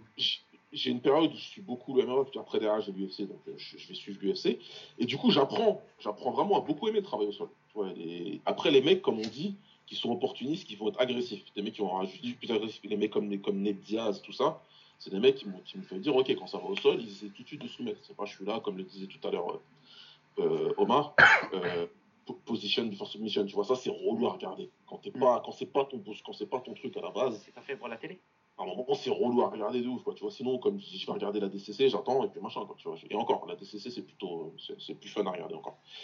Mais, euh, mais du coup, j'ai appris à apprécier le, le, sol, etc. Moi, mon problème aujourd'hui qui va se poser avec le MMA, c'est que t'as l'impression que les mecs, ils sont tellement entraînés dans tout, mm. qu'ils sont arrivés à la conclusion que, en vérité, il faut qu'on reste tous debout, quoi. Mais c'est ça. on va tous rester debout, mm. sauf que c'est pas du tout, c'est pas bon debout. C'est ça, c'est ça, c'est que le problème, le, problème, c'est que bah, plus tu divises, euh, tu, plus tu divises les tâches, plus tu t'affaiblis un peu partout, quoi. C'est, tu vois, c'est, quand tu divises, bah forcément, tu, t'affaiblis. Euh, tu, prends l'exemple, comme tu le dis, bah, bah les gars, clairement, aujourd'hui, ils veulent pas descendre au sol, parce que tu sais quand tu descends, tu sais pas quand tu remontes. Au sol, tu te retrouves dos à la cage, pas sur, le tapis, pardon. Tu peux te retrouver avec des positions de soumission contre toi, tu peux te retrouver avec du ground and pound, tu peux te retrouver en position d'être affaibli euh, vraiment au niveau, au niveau du pointage, tu vois. Donc les gars essayent de rester debout. Après, le problème, c'est aussi les, les, les, nombreux gymnases, les, les nombreux coachs qui, qui, vont travailler que, que sur quelques que, que sur, quelques éléments du, du, du game. C'est pas évident à expliquer, mais moi, je regarde par rapport au sol. Au sol, avant, tu avais toute une fabrication, toute une construction au sol, c'est-à-dire que tu pensais ton sol du début à la fin, tu vois, du la moment où tu mettais la main à ton adversaire jusqu'au moment où tu terminais le travail, tu avais une progression, etc. Aujourd'hui, quand tu regardes, moi, je vois bien dans les gyms, les mecs, comment ils travaillent Ils travaillent sur quelques coups, et je pense qu'ils font la même chose debout, sur quelques coups qu'ils vont payer. Pourquoi tu te retrouves aujourd'hui avec très peu de armbar Parce que le armbar, ça demande un niveau de spécificité technique qui fait que ça, ça va, ça va pas s'improviser du jour au lendemain. On voit beaucoup d'étranglements arrière. Euh, je lisais un article la dernière fois, on disait, oh là, l'étranglement arrière, euh, comment ça se fait que ce soit, c'est étonnant que ce soit la, la, soumission euh, numériquement la plus, euh, la plus, la plus présente à l'UFC. Non, c'est pas, c'est pas étonnant parce que déjà techniquement c'est pas très dur à faire. tu as quelques quelques, j'ai envie de dire, quelques précautions à prendre avant de les verrouiller, mais une fois que tu es dans le dos, c'est pas très très difficile techniquement de placer un étranglement arrière, contrairement à un armbar, tu vois, un armbar inversé où on parlait du triangle. Donc les, les, les, coachs, ils le font réellement, c'est-à-dire qu'ils vont miser sur quelques techniques au sol qui vont payer et on en apprend une ou deux. Et si tu maîtrises pas le reste, ben, c'est pas très grave. Mais le problème, c'est que si tu te retrouves au sol dans la garde du gars, ben, comme tu as appris qu'à faire ça, ben, tout ce qui est renversement, papillon, garde de la riva, tout ça, ça tu sais pas faire, ben, tu te retrouves avec euh, ces périodes chiantes au sol. Et j'ai envie de dire que c'est presque la même chose debout. Debout, tu vas travailler beaucoup le crochet. Hein, voilà, à un moment, il y avait le coup de coude. Mais bon, tu vas travailler, euh, aller à low kick, mais euh, c'est le low kick comme ça, c'est pas le low kick de manière très, très pugilistique. Et puis, ben voilà, tu sais faire ça, tu sais faire ton crochet de boucher ou ton overhand. Si ça passe, Inch'Allah, si ça passe pas, ben tant pis. Et puis en attendant, ben, les puristes comme toi ou Lucas, ou même, comme même nous, hein, qui avons une sensibilité au striking, ben, tu regardes le combat debout, il est dégueulasse. Et tu te dis, putain, les mecs, pourquoi pourquoi ils strike, ils sont bidons, mais c'est parce qu'on leur a appris que ça. En fait, tu prends que des morceaux du game, des, tu vois, tu, tu, fais un patchwork, un patchwork du, de tout l'arsenal, tu essayes de rafistoler ça, et puis tu te retrouves avec des combattants ben, qui savent entre guillemets tout faire. Mais pourquoi je dis entre guillemets? C'est parce qu'au final, ils savent rien faire de manière propre.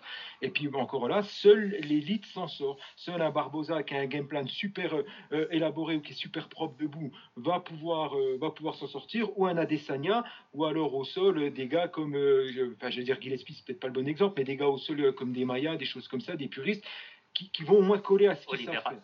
Ah, mais c'est paradoxal, mais c'est très paradoxal parce qu'aujourd'hui, aujourd'hui, quand tu regardes, quand tu prends certains champions ou les mecs qui ont du succès, c'est des spécialistes de quelque chose. bien sûr. C'est des spécialistes. Quand tu regardes un mec comme Ethan Makachev, mais la technique paye, elle payera toujours. Bah ce qu'il a fait à Dan Hooker, hmm. c'est ce que tu as dit, 90-95% des mecs qui sont aujourd'hui au ne peuvent pas faire ce qu'il a fait Makachev. Et en plus, on nous explique, et tu as des mecs, pourtant, qui, les mecs qui sont en commentaire, ils regardent le sport depuis 30 ans. Hein. ce qui n'est pas mon cas à moi. Leur cas à eux. Mais t'as un mec comme Jordan qui t'explique, c'est incroyable ce qu'il fait, je sais pas comment c'est possible, Vous vous rendez. Mais non, mais c'est pas ça, les gars, c'est qu'à la base, le sport, c'est ça. Sauf qu'en en même temps, Islam il a, il a appris à travailler debout, il a appris, d'ailleurs, on le disait avec Lucas souvent, mais moi je préfère son pied-point à celui de Khabib. Ouais, pareil. Pour, pour moi, il est plus efficace. Euh, et, et, tu vois, tu sens aujourd'hui que sur, quand tu prends un mec comme Izzy Adesanya qui est arrivé, Izzy Adesanya, c'est un combattant extrêmement bon, qui est très talentueux. Mais dans le monde du kickboxing, même s'il a eu certains vols, il n'a pas réussi à taper le, plus haut du panier, tu vois. Il n'a pas pris la ceinture du glory, il n'a pas machin, tu vois ce que ouais, il n'a pas pris. Euh... C'est discutable, c'est discutable, mais il y a certains combats, par exemple, quand il, je vais parler, par exemple, quand il perd contre Philippe Verlinden, il perd contre Philippe Verlinden. Tu vois ce que je veux ah oui, oui, ça c'est vraiment. Moi aussi, il y a, certains, il y a certains combats qu'il va perdre parce que il, lui manquait un truc, si tu veux, en kickboxing. Il avait un style qui était peut-être euh, soit trop en avant, soit trop en retard. C'est l'un ou l'autre, comme on veut. Mais qui fait que, voilà, il lui manquait certaines choses, on va dire. Mais il arrive en MMA, il fait pas des miracles avec son pied-point. C'est rien de miraculeux qu'il fait. C'est juste qu'il a son timing et il a la confiance en lui, qui fait que quand il prend, quand on lui met en face un mec contre, comme, euh, comment il s'appelle le blond là? Euh, Le, j'ai oublié. le, le, le noir. Eric Bronson. Eric Bronson. Ah, quand il prend un mec contre Bronson, ouais, Bronson, il va m'envoyer au tapis, il, va, il va essayer de m'emmener au sol. Quand il va essayer de m'emmener au sol, il va prendre mon genou dans la tête. Mm. Et ça, c'est des trucs de ça, c'est des trucs de Joachim Hansen, ça. Mm. C'est des trucs de 2005, tu vois ce que je veux dire. Et les mecs aujourd'hui, ils veulent plus ça. Ils font... Il y en a quelques-uns, on en a vu quelques-uns. Ouais, mais, ouais, mais non, c'est, je pense pas que c'est des mecs qui veulent pas ça. C'est juste que, en fait, le problème, c'est que les gens dont tu parles, ils ont. Mm. Israël Adesanya, quand il commence à faire du kickboxing, il sait pas c'est quoi les MMA. Il fait du kickboxing. D'accord Damien Maya, il commence le jiu brésilien, il ne sait pas c'est quoi les MMA, il fait du jiu brésilien. Donc, ils, deviennent spécialistes et on va dire, euh, mm. voilà, experts dans leur domaine. Le problème qui se pose, c'est que tu as beaucoup de combattants qui commencent, qui commencent MMA. Parce que le, sport, il est marketé comme le, le sport, il est marketé comme le MMA. Mm. Euh, Israël Adesanya, c'est pas un combattant de MMA, c'est un combattant de kickboxing qui s'est mis au MMA. Tu vois ce que je veux dire?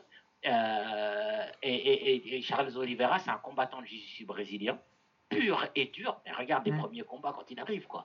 Je veux dire, le mec, euh, striking, euh, c'est même pas la peine, quoi. Tu vois, tu vois, il a, il a quand même, il est passé euh, de 0 à, à 200 en, quelques années, quoi. Mais au départ, il n'y a rien, il y a rien en termes de striking, quoi. Damien Maya, pareil. Et le problème qui se pose, c'est que le sport qui est marketé, qu'on a pu voir ces dernières années, on va dire ces 15 dernières années, c'est le MMA. Donc, il y a toute une génération qui a vraiment, qui s'est focalisé, je vais faire du MMA, je vais pas travailler spécifiquement euh, telle discipline ou telle discipline, je vais faire du MMA. Et donc, tu vois, le premier combattant, tu vois, qu'on référence en général comme le premier combattant qui a vraiment arrivé dans la scène en étant un pur combattant de MMA sans être dans une certaine discipline particulière, c'était Rory McDonald, si tu te rappelles bien. On parle de Rory McDonald, ouais, depuis qu'il est né, il fait. Mais si tu mm. regardes bien, bah, il avait du cœur, il n'était pas, c'était pas une chèvre, mais c'était mm. pareil, quoi. Tu peux pas dire il y a tel domaine où il excelle, parce qu'il n'a jamais fait ça, en fait. Il a jamais, il n'a pas passé 10, 20 ans. À, à, taffer un truc spécifiquement. Donc il peut pas mm. être. Euh, et, le problème, c'est que et, et avec l'avènement de l'UFC maintenant, et ça va être de pire en pire, hein, je te le garantis, parce que le problème, c'est que hein. voilà, avec l'avènement de avec l'avènement de l'UFC et de machin, etc. Mm. Les gens, les gens, les, les, parents vont mettre leurs gosses dans des salles de MMA où les coachs vont leur apprendre le MMA. Tu vois Sans que les parents qui sont des profanes ne vont pas regarder et se dire, mais en fait, Charles Oliveira, c'est un combattant de jiu-jitsu brésilien qui est. Et tu mm. vois, et ils iront pas jusque-là. Donc, on les met dans les salles de MMA. Donc, si tu vas dans toutes les salles de trucs, comme truc de MMA, c'est que voilà, quoi. Tu viens, tu as un rash guard, tu as les gloves déjà, et tu fais du MMA, en fait. Tu fais, pas, tu fais pas du grappling, tu fais pas du grappling, tu fais pas de la lutte, tu fais pas du. Non, tu fais du MMA. Et je te rejoins absolument, Omar, là-dessus. Et c'est parce que, justement, ils veulent faire un patchwork de trop de choses euh, que bah, tu te retrouves avec des trous béants, avec au final bah, un niveau parfois médiocre, passable, rarement très bon euh, dans chacun de ces domaines-là. Et, moi, je reste persuadé, euh, et à la rigueur, à part l'énigme John Jones à l'époque, mais ce qui reste le plus viable pour, le, enfin pour moi à l'UFC, euh, ou enfin en MMA, on va parler de l'UFC, mais l'UMMA en général, c'est les mecs qui ont une grosse base technique avec un sport de prédilection et qui ont su faire les ajustements et ajouter euh, le petit patchwork, mais tu vois, c'est à la marge. On reste, en, on reste en quantité quand même négligeable par rapport à leur discipline de prédilection. On parlait de Charles Oliveira, on parlait de, de, d'Adesanya, Dizzy. Euh, voilà, j'ai mon tronc, vraiment un tronc commun qui est super important, qui est super, qui est super fort, et je viens y apporter les quelques touches qui vont permettre de, de, de maximiser ça pour, euh, pour, euh, pour le MMA. Mais le truc où je viens avec euh, une espèce de panel MMA, un bagage MMA à ingurgiter en, en un temps record, parce que c'est ce qu'on oublie de dire aussi, c'est que les mecs qui se mettent en MMA, 5-6 ans après, ils se présentent à la compétition. C'est-à-dire qu'en 5 ou 6 ans, toi, tu arrives avec un bagage, striking, lutte, sol. Bah, je m'estime pas plus con qu'un autre, mais est-ce que tu mets toi 15-20 ans à apprendre que ce soit debout en striking ou en lutte, le mec il va gober ça, une espèce de, tu de, potage indigeste de tout ça en 5 ou 6 ans, faut pas s'étonner qu'aprais quand on regarde ça, nous étant puristes d'une discipline à, proprement parler, faut pas qu'on s'étonne de, trouver cette soupe-là. Et puis j'ai envie de dire, alors après, plus en striking, je vais, directement là-dessus. Moi, il y a un truc, je voulais votre avis là-dessus, euh, les gars. C'est que maintenant, on va dire, voilà, les combats debout sont vachement plus dynamiques. Hein, on en entend parler, les jeux de jambes, etc. C'est vachement plus dynamique, etc. J'en ai parlé, moi, dans un des derniers octogones, Omar, je sais pas si tu te souviens, c'est avec ces mecs qui boxent sans garde. Tu te retrouves avec des mecs qui sont de plus en plus, tu sais, style un peu hybride, capoeira, machin, je me déplace, le jeu de jambes, etc. Les mecs n'ont absolument plus de garde. Et je, pense même que ça commence à devenir, que le MMA est devenu tellement en striking à sport hybride, tu vois, dans le pied-point, j'invente une nouvelle distance, que, que, je trouve que ça se retourne presque même contre les mecs, parce que tu te dis que bah, les mecs euh, sont beaucoup plus euh, atteignables, sont beaucoup plus poreux, sont beaucoup plus euh, bah, séchables, du coup, que, que, dans une posture purement, purement, purement pied-point ou purement anglaise. Et, je trouve qu'à trop vouloir, à trop vouloir diluer le striking, tu vois, euh, enfin vous voyez, à, trop, à, trop, vouloir diluer le jeu du striking pour le MMA, ben, j'ai l'impression qu'on en devient presque même contre-productif. Alors je sais pas ce que vous en pensez, vous qui êtes adepte du striking, mais moi je, je me retrouve plus du tout dans le striking, euh, on va dire, euh, des, des, des, des, des, cartes, des cartes Fight Night, on va dire, en, ah, oui, game du MMA, je m'y retrouve plus du tout. Ils ont dilué le truc à un point qui est. Qui qui J'imagine le mal que ça doit vous faire, parce que c'est ça, ça, fait mal, quoi, ça pique. Ah bah on les regarde plus, hein. Vas-y Lucas. Euh, ouais non mais moi il y a le truc j'aime toujours beaucoup le MMA d'élite j'ai beaucoup aimé récemment bah, le, le Oliveira Poirier là j'ai vraiment kiffé et euh, non, mais même des combats comme euh, Moreno, euh, Figueredo, des trucs comme ça. donc vraiment, le haut du panier en MMA, ça me dérange pas, il n'y a pas de souci. Je trouve que ça a beaucoup évolué. Après, on voit beaucoup moins de grappling parce que je pense qu'on est sur un stage de l'évolution du MMA où les, bah, à la base, en fait, au tout début, ils ont appris le sol. Donc une fois qu'on a appris le sol, c'est la lutte qui faisait la différence.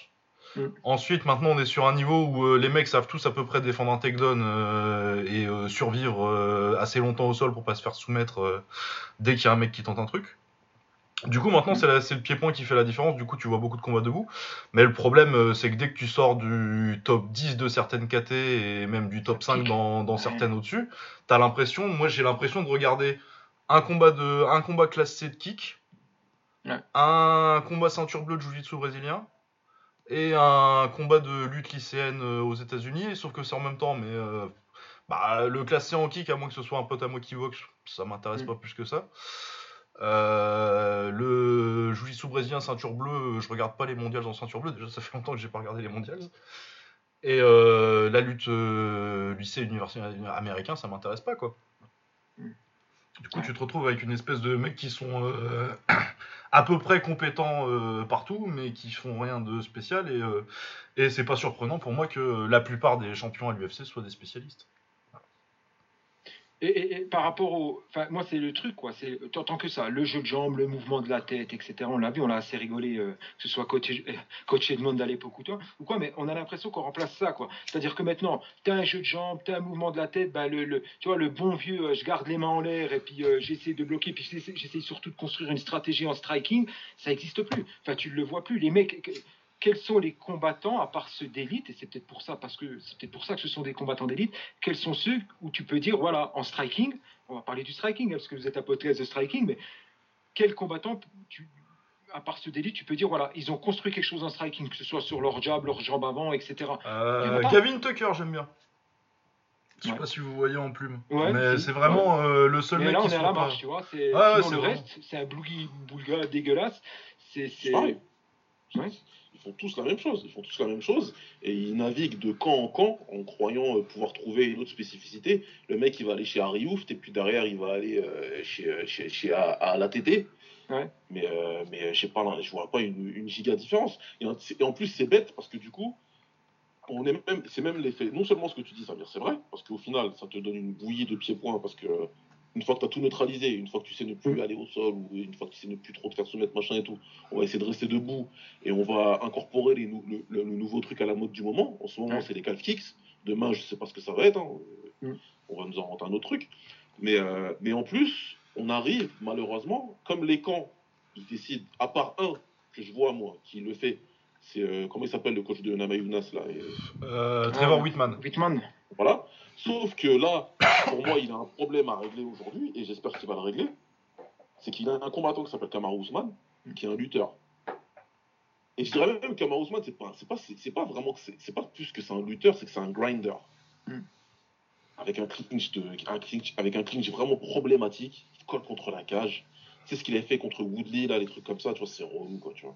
Hmm. Toi, tu regardes le truc, tu te dis, imagine, je suis là, il me colle, et il me rend des crochets dans les côtes, mais tu sais, par 17. Normalement, tu lis dans l'oreille, tu sais quoi, c'est bon, t'as gagné, vas-y. Manger mon sandwich, laisse-moi tranquille, tu vois. Sauf que le mec, il est en train de devenir amoureux de son anglaise. Parce que ses, coéquipiers, c'est Rose Namayunas et c'est Justin Gagey. Et c'est des mecs qui aussi commencent à faire de très belles choses en anglaise. Bon, Gagey, c'est un mec, de toute façon, celui-là, c'est de combattre debout, malgré qu'il a une lutte. Après, moi, c'est. Sa lutte, pour moi, elle reste au statut de légende urbaine. Je n'ai toujours pas vu, je sais pas ce que c'est. Si, elle reste, mais pour l'universitaire, pas pour le MMA. Bah, il, paraît, il paraît que c'est bon en universitaire. Mais en tout cas, depuis que je le, combat, ça reste euh, légende urbaine pour moi. C'est comme le Papa Noël, c'est pareil. Et, Rose Namayunas, elle a ce, ce, style un petit peu karaté où elle est une très bonne boxeuse. Franchement, rien à dire. On l'a vu contre Johanna, etc. Mais là, tu vois, on, a un phénomène que tu observes beaucoup, que ce soit pour lui ou pour d'autres, où il te transforme les, les, combattants en, des combattants monotaches. Tu as une combattante comme Johanna Jedrzejczyk qui était, qui était très forte. Et là, c'est moi, c'est mon chauvinisme européen qui défend le Muay Thai européen. Ça, tout le monde le sait. Mais en Europe, on est super fort. Et en France, je t'en parle même pas. Et elle arrive avec ce style, elle finit par la ATT, et aujourd'hui, à la ATT, c'est une combattante qui est monotache. Et tu vois, tu en as pas mal des combattants comme ça. Donc c'est tout ça, il y a une inversion un petit peu bizarre du méta. Tu as l'impression qu'on a atteint le pic de la montagne. Où tu avais des mecs, encore une fois en 2005, tu avais Alistair Overeem qui pouvait étrangler euh, Igor Ofenshin ou, euh, ou, Victor Belfort. Mm. Et tu as l'impression qu'on est en train de redescendre le versant là, tu vois.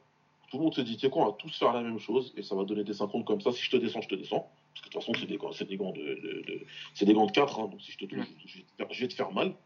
Mais sinon, bah écoute, on va essayer de s'échanger des choses. Il y a des, des fois, tu vois, quand pour, pour reprendre ce que tu disais, Samir, et l'histoire de monter les mains, etc. Ouais, je comprends pas, tu vois. Il y a des mecs qui vont se faire des trucs, ils se font toucher, Parce qu'ils ont les mains super basses ou tu sais, qui se disent, comme TJ Dillashaw, moi j'ai le jeu de jambes petit. Ouais, mais tu t'es fait descendre euh, contre Cody, mais tu t'es relevé, c'est bien tombé pour toi. Mais t'en prends quand même, tu t'es fait descendre contre ses judo aussi. Ouais. Mais tu continues à venir avec ton truc, à faire tes machins, je sais Ouais. pas quoi, j'ai un jeu de jambes de ouf. Alors qu'à un moment, tu devrais faire un peu comme ce qu'il a fait José Aldo contre Petroyan à partir du deuxième round. Absolument, absolument. Ouais. Il a dit, en fait, apparemment aujourd'hui, ça va se passer debout, et c'est pas pris Mm. la tête en jeu de dos. Il a rentré la tête, il a monté les avant-bras, Voilà, ouais. il a dit, bah c'est bah, Lumpini, hein, et le premier qui descend, il descend en fait. Ouais. Mais, Mais, c'est- mais Baba, mais Baba, mais Baba, je pense que le problème il est simple. C'est juste pareil. Tu parles de Overeem, mais Overeem il s'entraînait avec le Guy à l'époque. Il faisait des heures et des heures de jiu-jitsu brésilien. Le problème qui se pose, c'est que personne, c'est les fondamentaux. C'est vrai dans tous les sports. C'est que le problème, hein. c'est que les gens ne travaillent pas les fondamentaux de, de- de- de- des disciplines. Le striking, euh, quand tu dis les mecs ils montent pas les bras, ils montent pas les bras parce qu'ils savent pas monter les bras, parce qu'on n'aura jamais appris à monter les, monter les bras. Il n'y a pas les fondamentaux qui sont dans, dans le striking.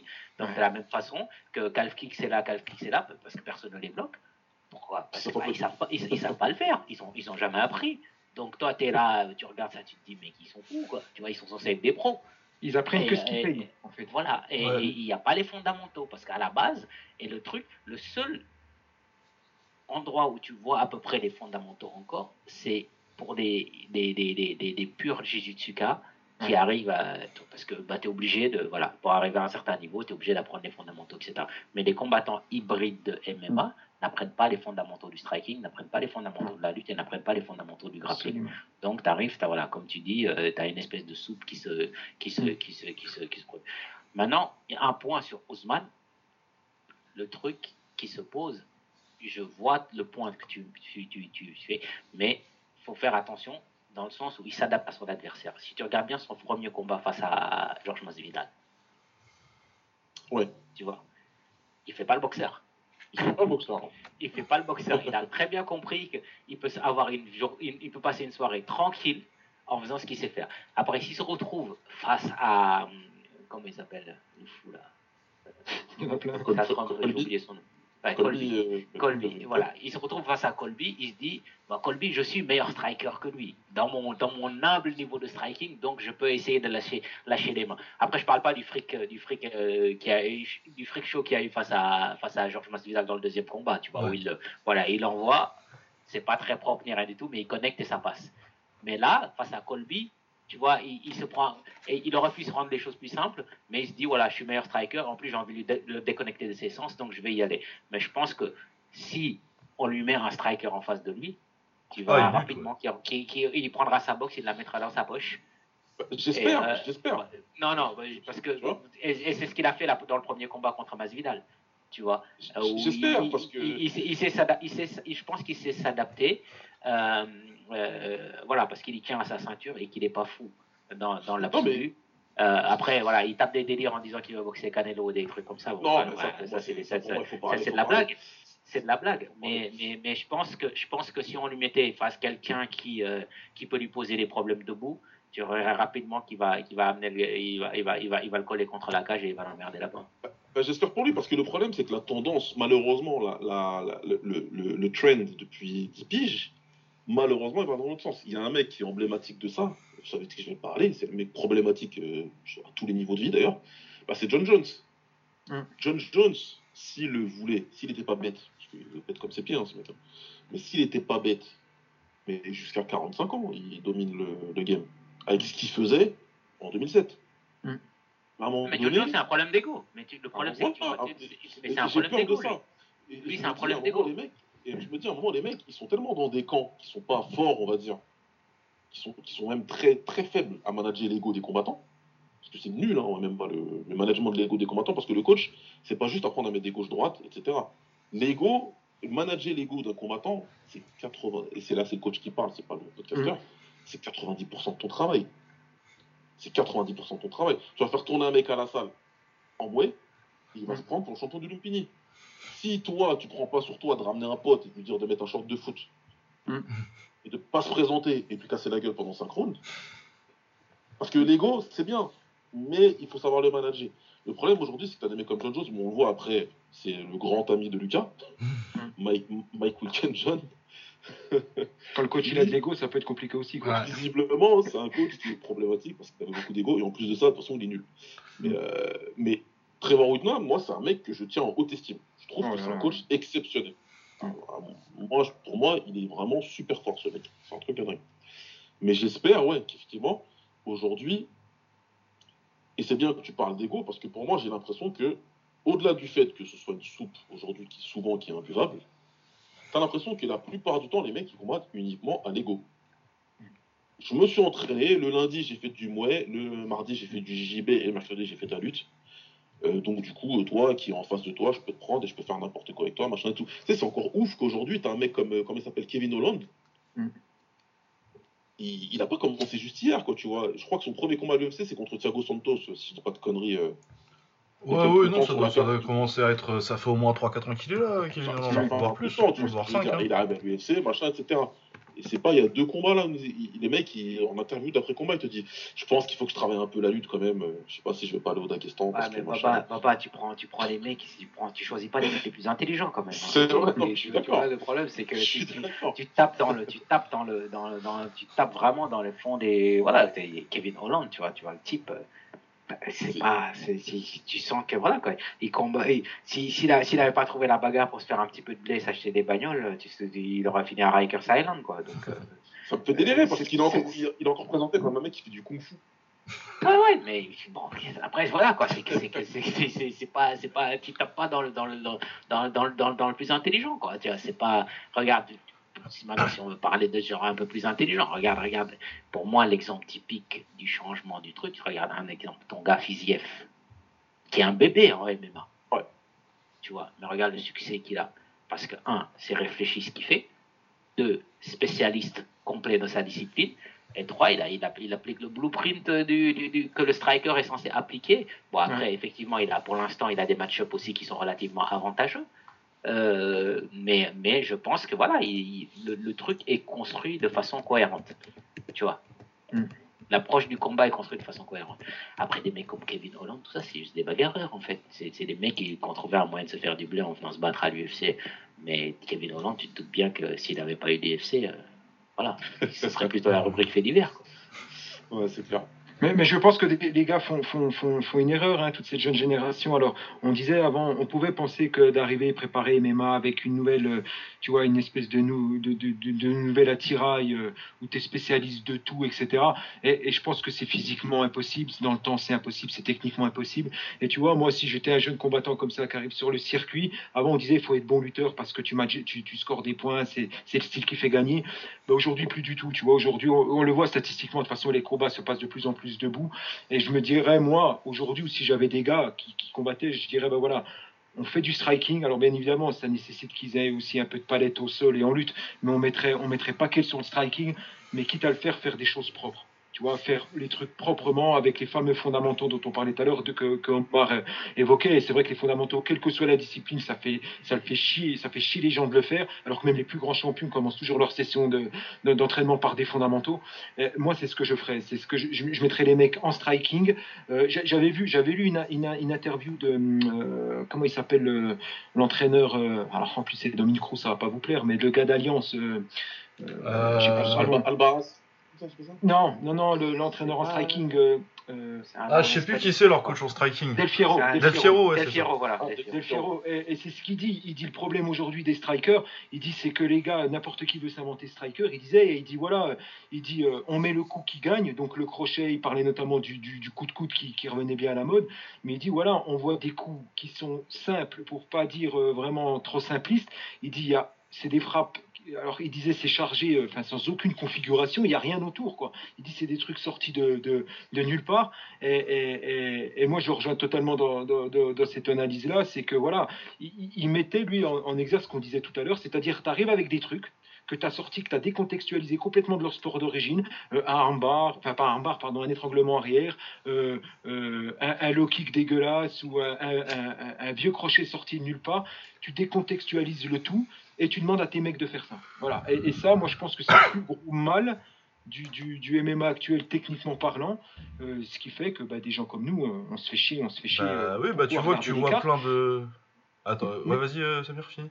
Mais, mais, mais en même temps, alors, moi, je trouve un paradoxe là-dedans, et Omar, là, c'est peut-être le mieux placé de nous tous pour en parler, c'est que je trouve que globalement, les undercards, là où les combattants en général sont un peu moins, enfin, où tu mets un peu le, la sous-qualité de ton roster, je trouve que les undercards ne cessent de progresser euh, en termes d'intérêt. Ouais, mais, mais, mais, mais je dirais, le problème c'est que quand tu pars de très bas, c'est facile de progresser. c'est pas faux. C'est pas faux. Tu as raison. C'est ça le truc, tu vois. Euh, si, si, tu cours ton, ton, kilomètre en 10 minutes, bah, il y a de grandes chances que euh, avec un petit peu d'entraînement, tu iras à 9 minutes, tu vois. si, tu, si, tu le cours en 3.30, euh, ça va être un peu plus compliqué, tu vois. Je me sens très visé, mais vas-y.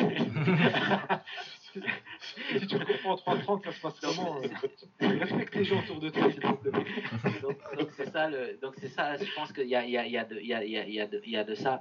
Mais, mais, mais, mais, mais après, c'est un sport très jeune aussi. Et, et, moi, la question que je vous poserais, c'est finalement, en si tu regardes dans la galaxie des coachs de MMA, tu vois, des, des coachs des gros gyms, etc., etc., est-ce qu'il y a vraiment des bons coachs de striking? Est-ce qu'on en a vraiment? Euh, T'as et t'as euh, et t'as Whitman quand même.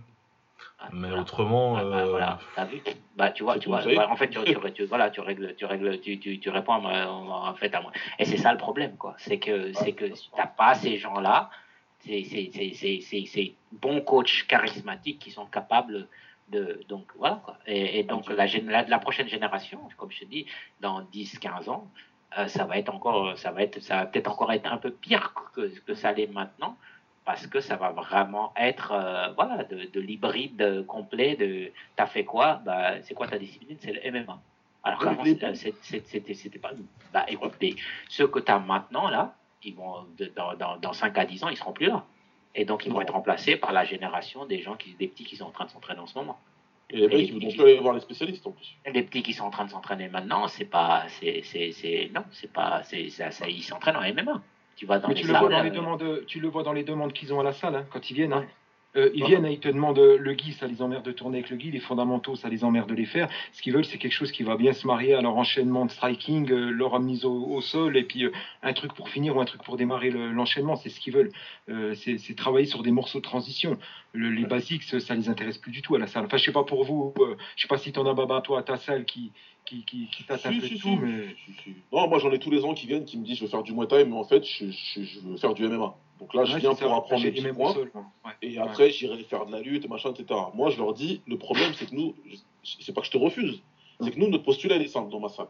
Ouais. Nous, on apprend le Muay Thai fimeux, comme on dit. C'est ce qu'on enseigne aux élèves. Ouais. Moi, moi euh, si on prend des filiations, parce que au JJB, c'est très important la filiation, n'est-ce pas? Ah, absolument En Muay Thai, c'est pareil. Vous savez tous, c'est quoi ma filiation en Muay Thai. Si moi, Danny Bill, il passe dans ma salle un mercredi, en me disant, Baba, je vais passer, et qu'il voit que j'enseigne à des mecs, un truc, euh, je sais pas, hybride moi, il va me défoncer derrière. Parce que, moi, il, m'a fait, il, il nous a fait comprendre qu'on a une responsabilité, tu vois. Moi, je vous ai enseigné quelque chose qu'on m'a enseigné, vous devez l'enseigner pareil. Donc, moi, les entraînements que Danny Bill il nous faisait à la salle en 2000, je fais les mêmes aujourd'hui. Ouais. J'apprends la technique de la même manière. Donc, moi, les mecs, je leur dis, moi, je peux pas m'inscrire dans ton grand schéma, ça marche pas. Parce que je vais t'apprendre le Muay Thai, même si tu veux aller faire du kick, ça va être compliqué. La vérité. Parce qu'il y aura beaucoup de sessies, il y aura beaucoup de projections, il y aura du corps à corps à tous les entraînements. Tu vois ce que je veux dire? C'est quelque chose que, toi, derrière, déjà, pour nous tous, on est partis en kick, on a tous été disqualifiés. Tous les mecs de ma génération. On a fait le kick à la française où il n'y a pas les genoux, là, on s'est tous fait disqualifier sans exception. Parce que trop de clinch, trop de saisie de middle, machin, etc. Donc, c'est compliqué. Mais on a toujours des mecs qui viennent te demander ça aujourd'hui. Et c'est compliqué parce que tu as certains coachs, moi, je dis pas que je suis meilleur que les autres, hein, je dis juste que je suis assez fidèle à ma filiation. C'est comme ça qu'on est, et puis et on, on compte pas changer en fait. On a un peu d'élèves, tant pis, ça c'est notre problème. Mais je sais que beaucoup de coachs aujourd'hui, y a pas, ils sont plus dans l'air du temps. Ils se disent aujourd'hui c'est comme ça, donc moi je vais m'adapter. Et c'est ce que j'allais demander à Lucas par exemple. Est-ce que tu trouves que Harry Hooft, c'est un bon coach de pied-point pour les MMA Ça va quoi. Mais après, je trouve pas, euh, je trouve pas qu'il ait fait des trucs. euh, J'ai pas de combattant où j'ai trouvé qu'il a fait un truc vraiment exceptionnel avec le pied-point de Est-ce qu'il a quelqu'un. fait un truc de fou? Est-ce qu'il a fait travailler un mec Tu vois qu'il est passé de. Ah, Ousmane à la limite quoi, mais euh, Ousmane, euh, Ouais, il l'a amené au niveau de remarque. dont il avait besoin, tu vois. Mais c'est Voilà. pas son pied-point qui lui a. Tu vois, j'ai pas vraiment de mec. euh, C'est lui qui a eu Michael Johnson aussi. Ouais, t'as Michael Johnson, mais. Ouais, euh, il mais bon, est-ce qu'il corrige vraiment les défauts des mecs? Moi, je vois que les mecs, Ouais. avec lui, ils se mettent KO euh, event après event, et je vois pas vraiment d'évolution par rapport à ce point-là. Mm. Mais après, quand tu prends l'exemple de Ousmane, Ousmane lui-même en interview, il t'explique qu'un jour, il est venu s'entraîner, et que c'était sparring day, et qu'il avait fait la misère à un mec qui avait des tresses collées. Je dis, bon, aujourd'hui, euh, le mec avec les tresses collées, il vient le voir en disant, bah vas-y, aujourd'hui, on tourne en, en debout. Et Ousmane, il s'est fait casser la gueule, et il un mec qui vient lui voir plus tard qui lui dit, mais lui, c'est Cosmo Alexandre. Ouais, c'est un champion du monde de mouet, quoi, tu vois. Donc, je Ah pense ouais. que Ousmane, il a beaucoup plus bénéficié d'avoir autant de. Parce que t'avais Terrence Font qui passe à la salle. T'avais des Cosmo Alexandre. Ouais, puis t'avais euh, Vadros Malan Robin Neolskan euh, qui Voilà, passait aussi à l'époque. qui passaient, qui tournaient avec eux. Tu sais, t'as tous les mecs de Hollande qui passaient pour faire une semaine à Miami. Ils ont profité pour tourner avec les mecs. Donc, forcément, tu vas progresser. Mais ouf, moi, j'ai pas l'impression, tu vois. Et, c'est et ouf, c'est pas que je vais le critiquer dans le sens où il est nul. Ce que je dis, c'est que je pense que c'est un mec, c'est un spécialiste du kickboxing. C'est un mec qui a combattu en kickboxing. Et c'est un spécialiste du kickboxing hollandais. Mais aujourd'hui, c'est des mecs qui veulent s'adapter à la, de- à la demande. Tu vois, c'est plus l'offre aujourd'hui qui dit, moi, l'offre, c'est ça. Aujourd'hui, c'est la demande. Nous, on veut être moyen en tout. Donc, apprends-moi un petit peu du, du- du kickboxing qui va être adapté à ce qui se fait dans la cage aujourd'hui. Donc, montre-moi comment. Parce que moi, il des. est coach des- de MMA. Il est coach de MMA maintenant. Ouais, tu vois. Et, euh, mais tu sais, le, truc, le truc, le truc qui se passe, c'est que, c'est que, c'est que la plupart des gens ne sera, voilà, on parlait de Crocop tout à l'heure, mais il y a plein de vidéos de, de trucs où tu vois Crocop avec un kick. En train de Ouais. tourner avec Ouais, Verdun. c'est vrai, il avait fait venir vois. Verdum à l'époque. Bien sûr. Ouais, ouais, Il a avec Verdun. Verdun, Verdun, Verdun a passé, voilà, et tu vois, Crocop Anguille euh, en train de trôner. Et Overeem, Overeem est l'exemple typique, et Overeem, il y a plein de trucs, euh, tu vois. Mais tu sais, le problème, qui, le problème là que tu rencontres, en, euh, dont tu parlais dans ta salle, euh, Baba, en fait, en grappling, c'est la même chose. Mm. Tu sais, il y a, il y a ce phénomène-là. C'est moins, moins, moins, on va dire, c'est moins hum, visible ou moins présent, mais ça existe. Ah, Tu sais à cause de quoi? Je sais pas si tu as entendu parler du Death Squad. Tu vois Mm. Death Euh, Squad si, de si, ouais, ça. avec, avec Ouais. Gordon Ryan et tout ça. Ouais, avec- qui pourtant, voilà, tu peux pas faire plus old school, tu vois, qui, moi, je euh, old school, quand même. old school de old school. Mais le problème, c'est qu'avec son système et le succès du Death Squad, euh, no, euh, Nogi, machin, le succès qu'ils ont eu, où ils ont, tu vois, ils ont commencé à plier tout le monde. Gordon Ryan, il va là, la DCC, il soumet tout le monde, et Tonon et tout, toute la bande là. Et donc, leur spécialité, comme tu le sais, c'est les clés de jambes. Et ben, ce phénomène-là, et donc l'avènement de Gordon Ryan, a fait que subitement, maintenant, et les gens oublient que tous ces gens-là, ils ont commencé par le qui quand même, tu vois. Mm. C'est les gens veulent commencer tout de suite faire du nogi Ouais. Ouais. et apprendre les leg locks. Absolument. Tu vois, et il y a ce phénomène-là qui se présente de plus en plus, parce que moi je suis pas mal le circuit du grappling, qui se présente de plus en plus, surtout que maintenant, en plus, tu peux voir les compétitions de grappling en pay-per-view avec Flow Grappling et tout ça, etc., etc., et tu vois le succès vraiment du feu de Death Squad, parce que ça n'existe plus maintenant, ils sont, ils sont séparés, mais à cause de ça, ça fait que maintenant, euh, voilà, tout le monde, euh, même dans le, dans le grappling, euh, voilà, alors que finalement, Gordon Ryan, ça vient de Danaher, Danaher, ça vient de Renzo Grassi, et donc ça vient du pur Guy, Guy, Guy, quoi, tu vois. Euh, Danaher, c'était, voilà, euh, le disciple par excellence de, de Renzo, dont l'aura a dépassé probablement celui de Renzo maintenant, mais il a, avec, avec tout son système leg locks, machin, maintenant les mecs ils veulent faire du no-gi et ils veulent juste Mm. apprendre des jambes. Pourquoi? Parce qu'ils voient Gordon, Ryan qui, qui casse des jambes euh, à gauche, à droite. Et, euh, et, et cet effet de mode-là commence, comme- en tout cas aux États-Unis surtout. Euh, voilà, c'est euh, maintenant c'est plus euh, je veux faire du jiu-jitsu brésilien, c'est je veux faire du no-gi et apprendre à péter des genoux et péter des talons. Ouais, si tu veux Ouais. un truc du, du game, quoi, pas tout. Ouais, voilà, exactement, c'est ça. Tu, tu choisis les trucs que tu vois parce que bah, phénomène de mode, quoi. Tu vois, c'est comme acheter la, les dernières Jordan. C'est le, truc le, le- c'est le truc le plus fly du moment, donc euh, ça. Et, et, et, et comme je te dis, je pense que la prochaine génération de MMA, malheureusement, euh, une fois que la génération des Charles Oliveira et tout ça, qui sont encore un, un petit peu old school, sera passée, euh, après, ils te vendent comme on va avoir maintenant des combattants hybrides, machin, etc. Mais euh, ça va être d'un point de vue technique, euh, euh, sauf si on a quelques frics, euh, ça restera, ça restera. Oh, vois, bah et- c'est pas grave, le kickboxing, il y aura pas de thunes avant quelques années encore, donc euh, on va encore en envoyer, ils vont leur péter la gueule et puis ça ira.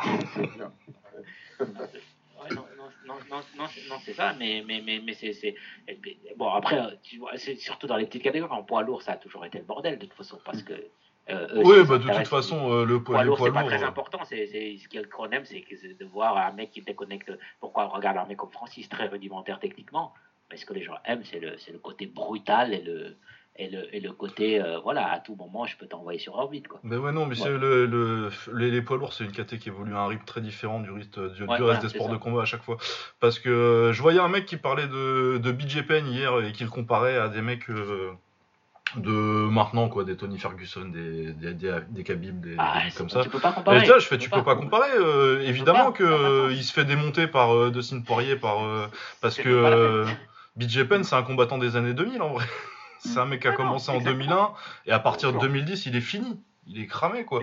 Donc mais, mais même en grappling même en grappling pur même en grappling pur. Tu vois ce que je veux dire? C'est que, regarde, tu, tu, tu regardes, euh, voilà, moi j'étais à fond, fond dans le grappling, mais je regarde mais les mecs que je suivais, que ce soit du Jacquin et Roger Gracie, ils ont des Ribeiro, tous ces mecs-là. Si tu prends, si, si, si, tu prends un mec comme Gordon Ryan à l'heure actuelle et que tu le transposes il y a quelques années, ah, il est pris, il, les, il les tue. Parce que, et, puis les méthodes d'entraînement, c'est pas les mêmes. T'as vu le Golgoth que c'est le mec? Tu sais qu'il est, tu sais que voilà quoi, ça soulève, ça machin, ça s'entraîne, c'est des pros quoi, tu vois, c'est tu vois un mec comme BJ Penn. Euh, ouais, la génération où il gagne. Je l'appelle le Allen Iverson du MMA quoi, tu vois ce que je veux dire. Allen Iverson c'est lui qui dit, j'ai jamais soulevé d'alter de ma vie, pourquoi? Parce que c'est trop lourd. tu, vois, tu, vois, je vais pas soulever d'alter, tu es fou quoi, tu vois, c'est même pas, that shit is heavy, il dit. Donc euh, donc c'est pareil quoi, c'est des méthodes d'entraînement. Là maintenant on a des sacrés athlètes, des athlètes, tu vois moi, je suis grand, big, méga fan de Matthews. Tu vois, le Matthews qu'on avait au sommet de son art, dans la même catégorie à l'heure actuelle, il aurait affaire à qui? C'est chaud, c'est Ousmane. Bah, déjà, c'est un léger Matthews aujourd'hui. Ouais, tu vois. donc, euh, donc c'est, c'est, tu peux pas comparer les, les, les, époques, quoi. Ça, ça, ça, ça n'a aucun, aucun, aucun, aucun sens. Bah, surtout dans un sport qui, qui est si jeune et où. Euh, ouais, qui évolue. Euh, les, débuts de, les débuts de le premier combat de BJ Penn c'est en 2001 du coup c'était il y a, y a, deux tiers de l'histoire du MMA qui est passé depuis quoi si tu prends l'histoire du MMA moderne et pas euh, le Valet Tudo euh, des années voilà mais même, en, même en pur tu regardes maintenant les, les, même les mondiales, c'est tout. Tu vois, les mecs qui arrivent, c'est des colcotes, c'est des athlètes, ils sont taillés, ils travaillent le cardio. Machin, les mecs, ils faisaient pas de cardio, ils faisaient que de la technique, quoi. Ils faisaient, ils faisaient du randori du matin au soir, et puis voilà, quoi. Ils y allaient à la bonne franquette, on y va, tranquille, avec le sac à dos, tu mets le gui, et puis tu, mm. tu. Maintenant, tu as des athlètes. Ça, ça, suit, Omar, l'évolution euh, qu'on a à l'UFC aujourd'hui, parce que voilà, ceux qui vont nous écouter vont dire Ouais, la génération nouvelle, à vous écouter, elle est pourrie, elle vaut rien.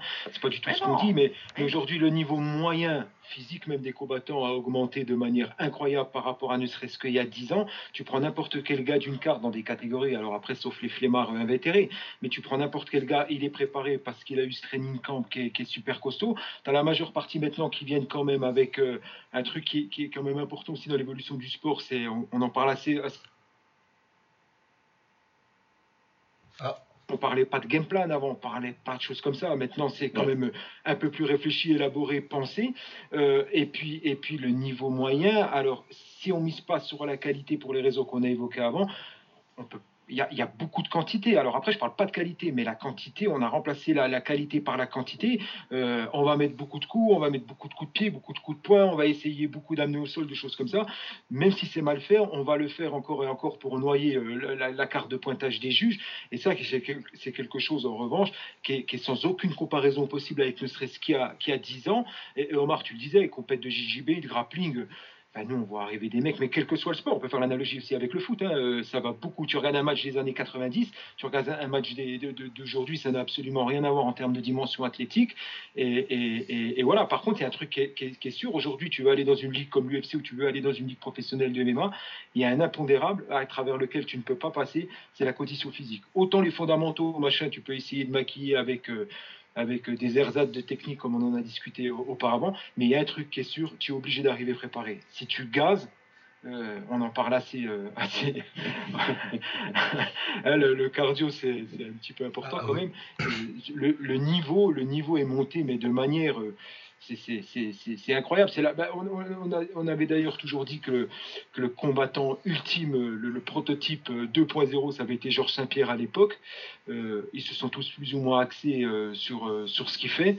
Et puis voilà, ça donne, ce, que, ça donne aujourd'hui. Mais, ça, là-dessus, on ne peut pas leur enlever. La nouvelle génération est infiniment mieux préparée. Et encore, à l'époque, tu n'avais pas l'USADA. C'est-à-dire qu'il y avait des mecs, tu avais des suspicions qui buvaient pas que de la tisane et qui mangeaient pas que des carottes râpées. Voilà. Pride, Vanderlei, il avait. Marc Coleman qui monte sur le ring, tu te dis, oh là Il était- il était revenu dessus, il tu cours. il va pisser violet, lui. hein. Ouais, ah, et aujourd'hui, il y a l'USADA. Les mecs, euh, voilà, ils auraient tu... Alors, c'est marrant parce que tu les vois recevoir leur veste de l'USADA parce qu'ils ont eu 50 Mhm. contrôles clean. On peut en rigoler, etc., avec leur veste de golfeur. En attendant, les mecs, ils sont clean. Euh, Jusqu'à preuve du contraire. Voilà, mais ils sont clean. Et, et ça, euh, ça c'est quelque chose quand même qu'on peut leur mettre à leur crédit. Chapeau, franchement, chapeau. Non, c'est très, c'est très important parce que parce que c'est vrai qu'on en a pas parlé depuis tout à l'heure, mais la dimension aujourd'hui athlétique et physique du game, que ce soit le MMA, le kick, euh, même l'anglaise, hein. tu vois, comme Anthony Joshua par exemple, on, on l'a dit très souvent avec Lucas, c'est pas le c'est, c'est, c'est, c'est- c'est pas le meilleur boxeur. Et Usyk lui a montré Ouais. la preuve par quasiment 12. Mais euh, voilà, c'est qu'il y a beaucoup de gens aujourd'hui qui comprennent pas que, que, que, que cette dimension athlétique est très importante. Nous, dans le Muay Thai, tu sais, il y a deux mecs qui sont arrivés quasiment en même temps et qui, Ouais. et qui ont changé un petit peu le game en Muay Thai en France, surtout qu'en France, tu sais, c'est vraiment la technique, c'est, on est beaucoup plus assez technique qu'autre chose. Tu as Cyril Gann et Raphaël Liodra, ces deux mecs sont arrivés quasiment en même temps. Tu vois, c'est deux mecs que j'ai vu démarrer en classe C, en classe D. Liodra, pour vous deux, ça vous parle moins. Ouais. Mais c'est un mec, il a eu une carrière assez courte, hein, Lucas. Ça fait quoi 5 ans à peu près sa carrière, Raphaël? Euh, ouais, parce que ça commence à faire un certain temps qu'il a, a arrêté. Ouais, c'est ça, c'est combattu. 4-5 ans sur la, sur la fin des années 2010, quoi. il a pris des mecs de ma génération, tu vois, parce que lui, c'est un mec qui est plus jeune que moi. Il a pris des mecs de ma génération qui étaient très bons techniquement, tu vois, c'est des mecs euh, voilà, qui étaient compliqués, je les connais et tout. Lui, il est arrivé avec un cardio de psychopathe, mais de psychopathe, hein, de marathonien, et il se prenait pas la tête. hein. Il entendait le con du premier round, il t'avance dessus, Et il met le Ouais. et il te dit on va faire corps à corps pendant 5 rounds, mon pote. Bon courage. Et les mecs, ils craquaient tous. Ils pliaient tous. Au bout de 3 rounds, 2-3 rounds, les mecs, c'est fini. Et des mecs connus, hein, du milieu, des Marco Piquet, tout ça, des mecs connus, tu vois, qui cognent. Les mecs, tu les voyais épuisés au bout de deux rounds. Mais c'est quoi ce malade? Et t'as Cyril Gann qui est arrivé, poids lourd, c'est la même chose. Les poids lourds, en moins en France, je vais pas manquer de respect à personne, mais c'était pas, euh, c'était pas des. Francis Ngannou en termes de Mm. physique. Ça déborde. Ça déborde de partout en poids. Quand t'es en poids lourd en Thai en France, c'est que voilà, c'est que ça y est, il n'y a plus de cutting, il n'y a plus rien, c'est t'y vas et puis, euh, et puis Inch'Allah ça passe. Mais c'était quand même des combattants, assez, des combats plutôt techniques et tout. Et puis t'as Gann qui arrive quoi. On le voit arriver le mec en 2012 ou 2013. Mec taillé, Golgoth, un athlète de fou, et qui t'envoie des genoux sautés à 2 mètres de hauteur en t'attendant, mais c'est quoi ce, qui, qui- qui- qui lui sort du- d'où il sort celui-là Ouais. Il monte super vite, au bout de 5 combats, 10 combats, il bat des Yacine Bouganet, mais le mec il est établi et Mm. tout. On se dit, il va arriver au Glory, il va massacrer tout le monde. Boum, transition, transition MMA. Avec Lucas, on s'est dit, pff, dans un an, il a une ceinture. Ouais, non, mais parce qu'en Gann, plus. Gann, ça arrive aussi propre techniquement que physiquement euh, sur la scène pied-point. euh, Non, te- techniquement, il était, il était rough, il était. euh, il progressait je- vite, par contre. Hein Le truc avec Gann, c'est que euh, c'est une éponge à technique. Apparemment, c'est pareil au sol, mais euh, la progression Ouais. technique, euh, il a un rythme de progression. Non, pour un mec qui a commencé à la vingtaine, c'est incroyable. Ouais, c'était ma question en fait. Ce qu'on à 25 a, ans. ce qu'on a dit de lui au sol, ce qu'on a dit de lui à l'UFC sur sa transition MMA, vous l'aviez déjà constaté en striking quand il arrive. ouais, ouais, ouais. Ah ouais, ouais, un mec qui arrive à ce, ouais. à ce niveau technique en. Je sais pas, il a, en plus, il a quoi Il a 10 combats pro euh, En- en trois kick, ans, euh, en trois 3 ans et euh, il a sa, sa carrière en, en kick, c'est 5 ans si tu comptes les, les classes D, quoi. Non, c'est fou, c'est fou, c'est fou. En, en deux ans et demi de pratique, il bat Yacine Bouganem qui vit en Thaïlande et qui a 130 combats. Pouah, euh, ouais, effectivement. Ouais, puis il vois, tape, il, le bat, euh, il le bat pas en le mettant en l'air euh, à cause du physique, quoi, tu vois. il tape, euh, il tape Guidon aussi. Il tape Brésil aussi, enfin, tu vois, et puis c'est un mec, ouais, tu sens qu'il impose un défi. Il va imposer un défi athlétique à ses adversaires parce que lui, il a le cardio, il va, et, et- et- et- et il va s'en servir. hein. Mais tu sentais que, ouais, techniquement, il y avait quelque chose d'intéressant. Tu sentais que dans le niveau des déplacements, c'était déjà en avance par rapport à certains poids lourds dans le pied-point. Tu sentais qu'il était plus intelligent, tu sentais qu'il savait varier les zones de frappe, tu vois, et des choses qui faisaient que, quand il a dit, je vais transitionner en MMA, je crois que c'est un épisode du on regarde le top 15 des poids lourds, et tu sais, on rigole.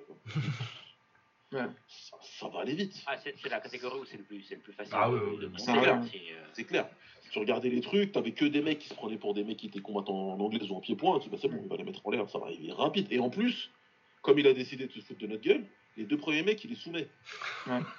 Et puis pas n'importe comment, hein, avec les, te- te- avec les Ouais. talons et puis. euh, ouais. Là, tu vois, on ah, ah, en plus, en plus, il a décidé de dire, non, non, j'ai appris le sol et euh, je vais vous Mm. montrer que voilà, ouais.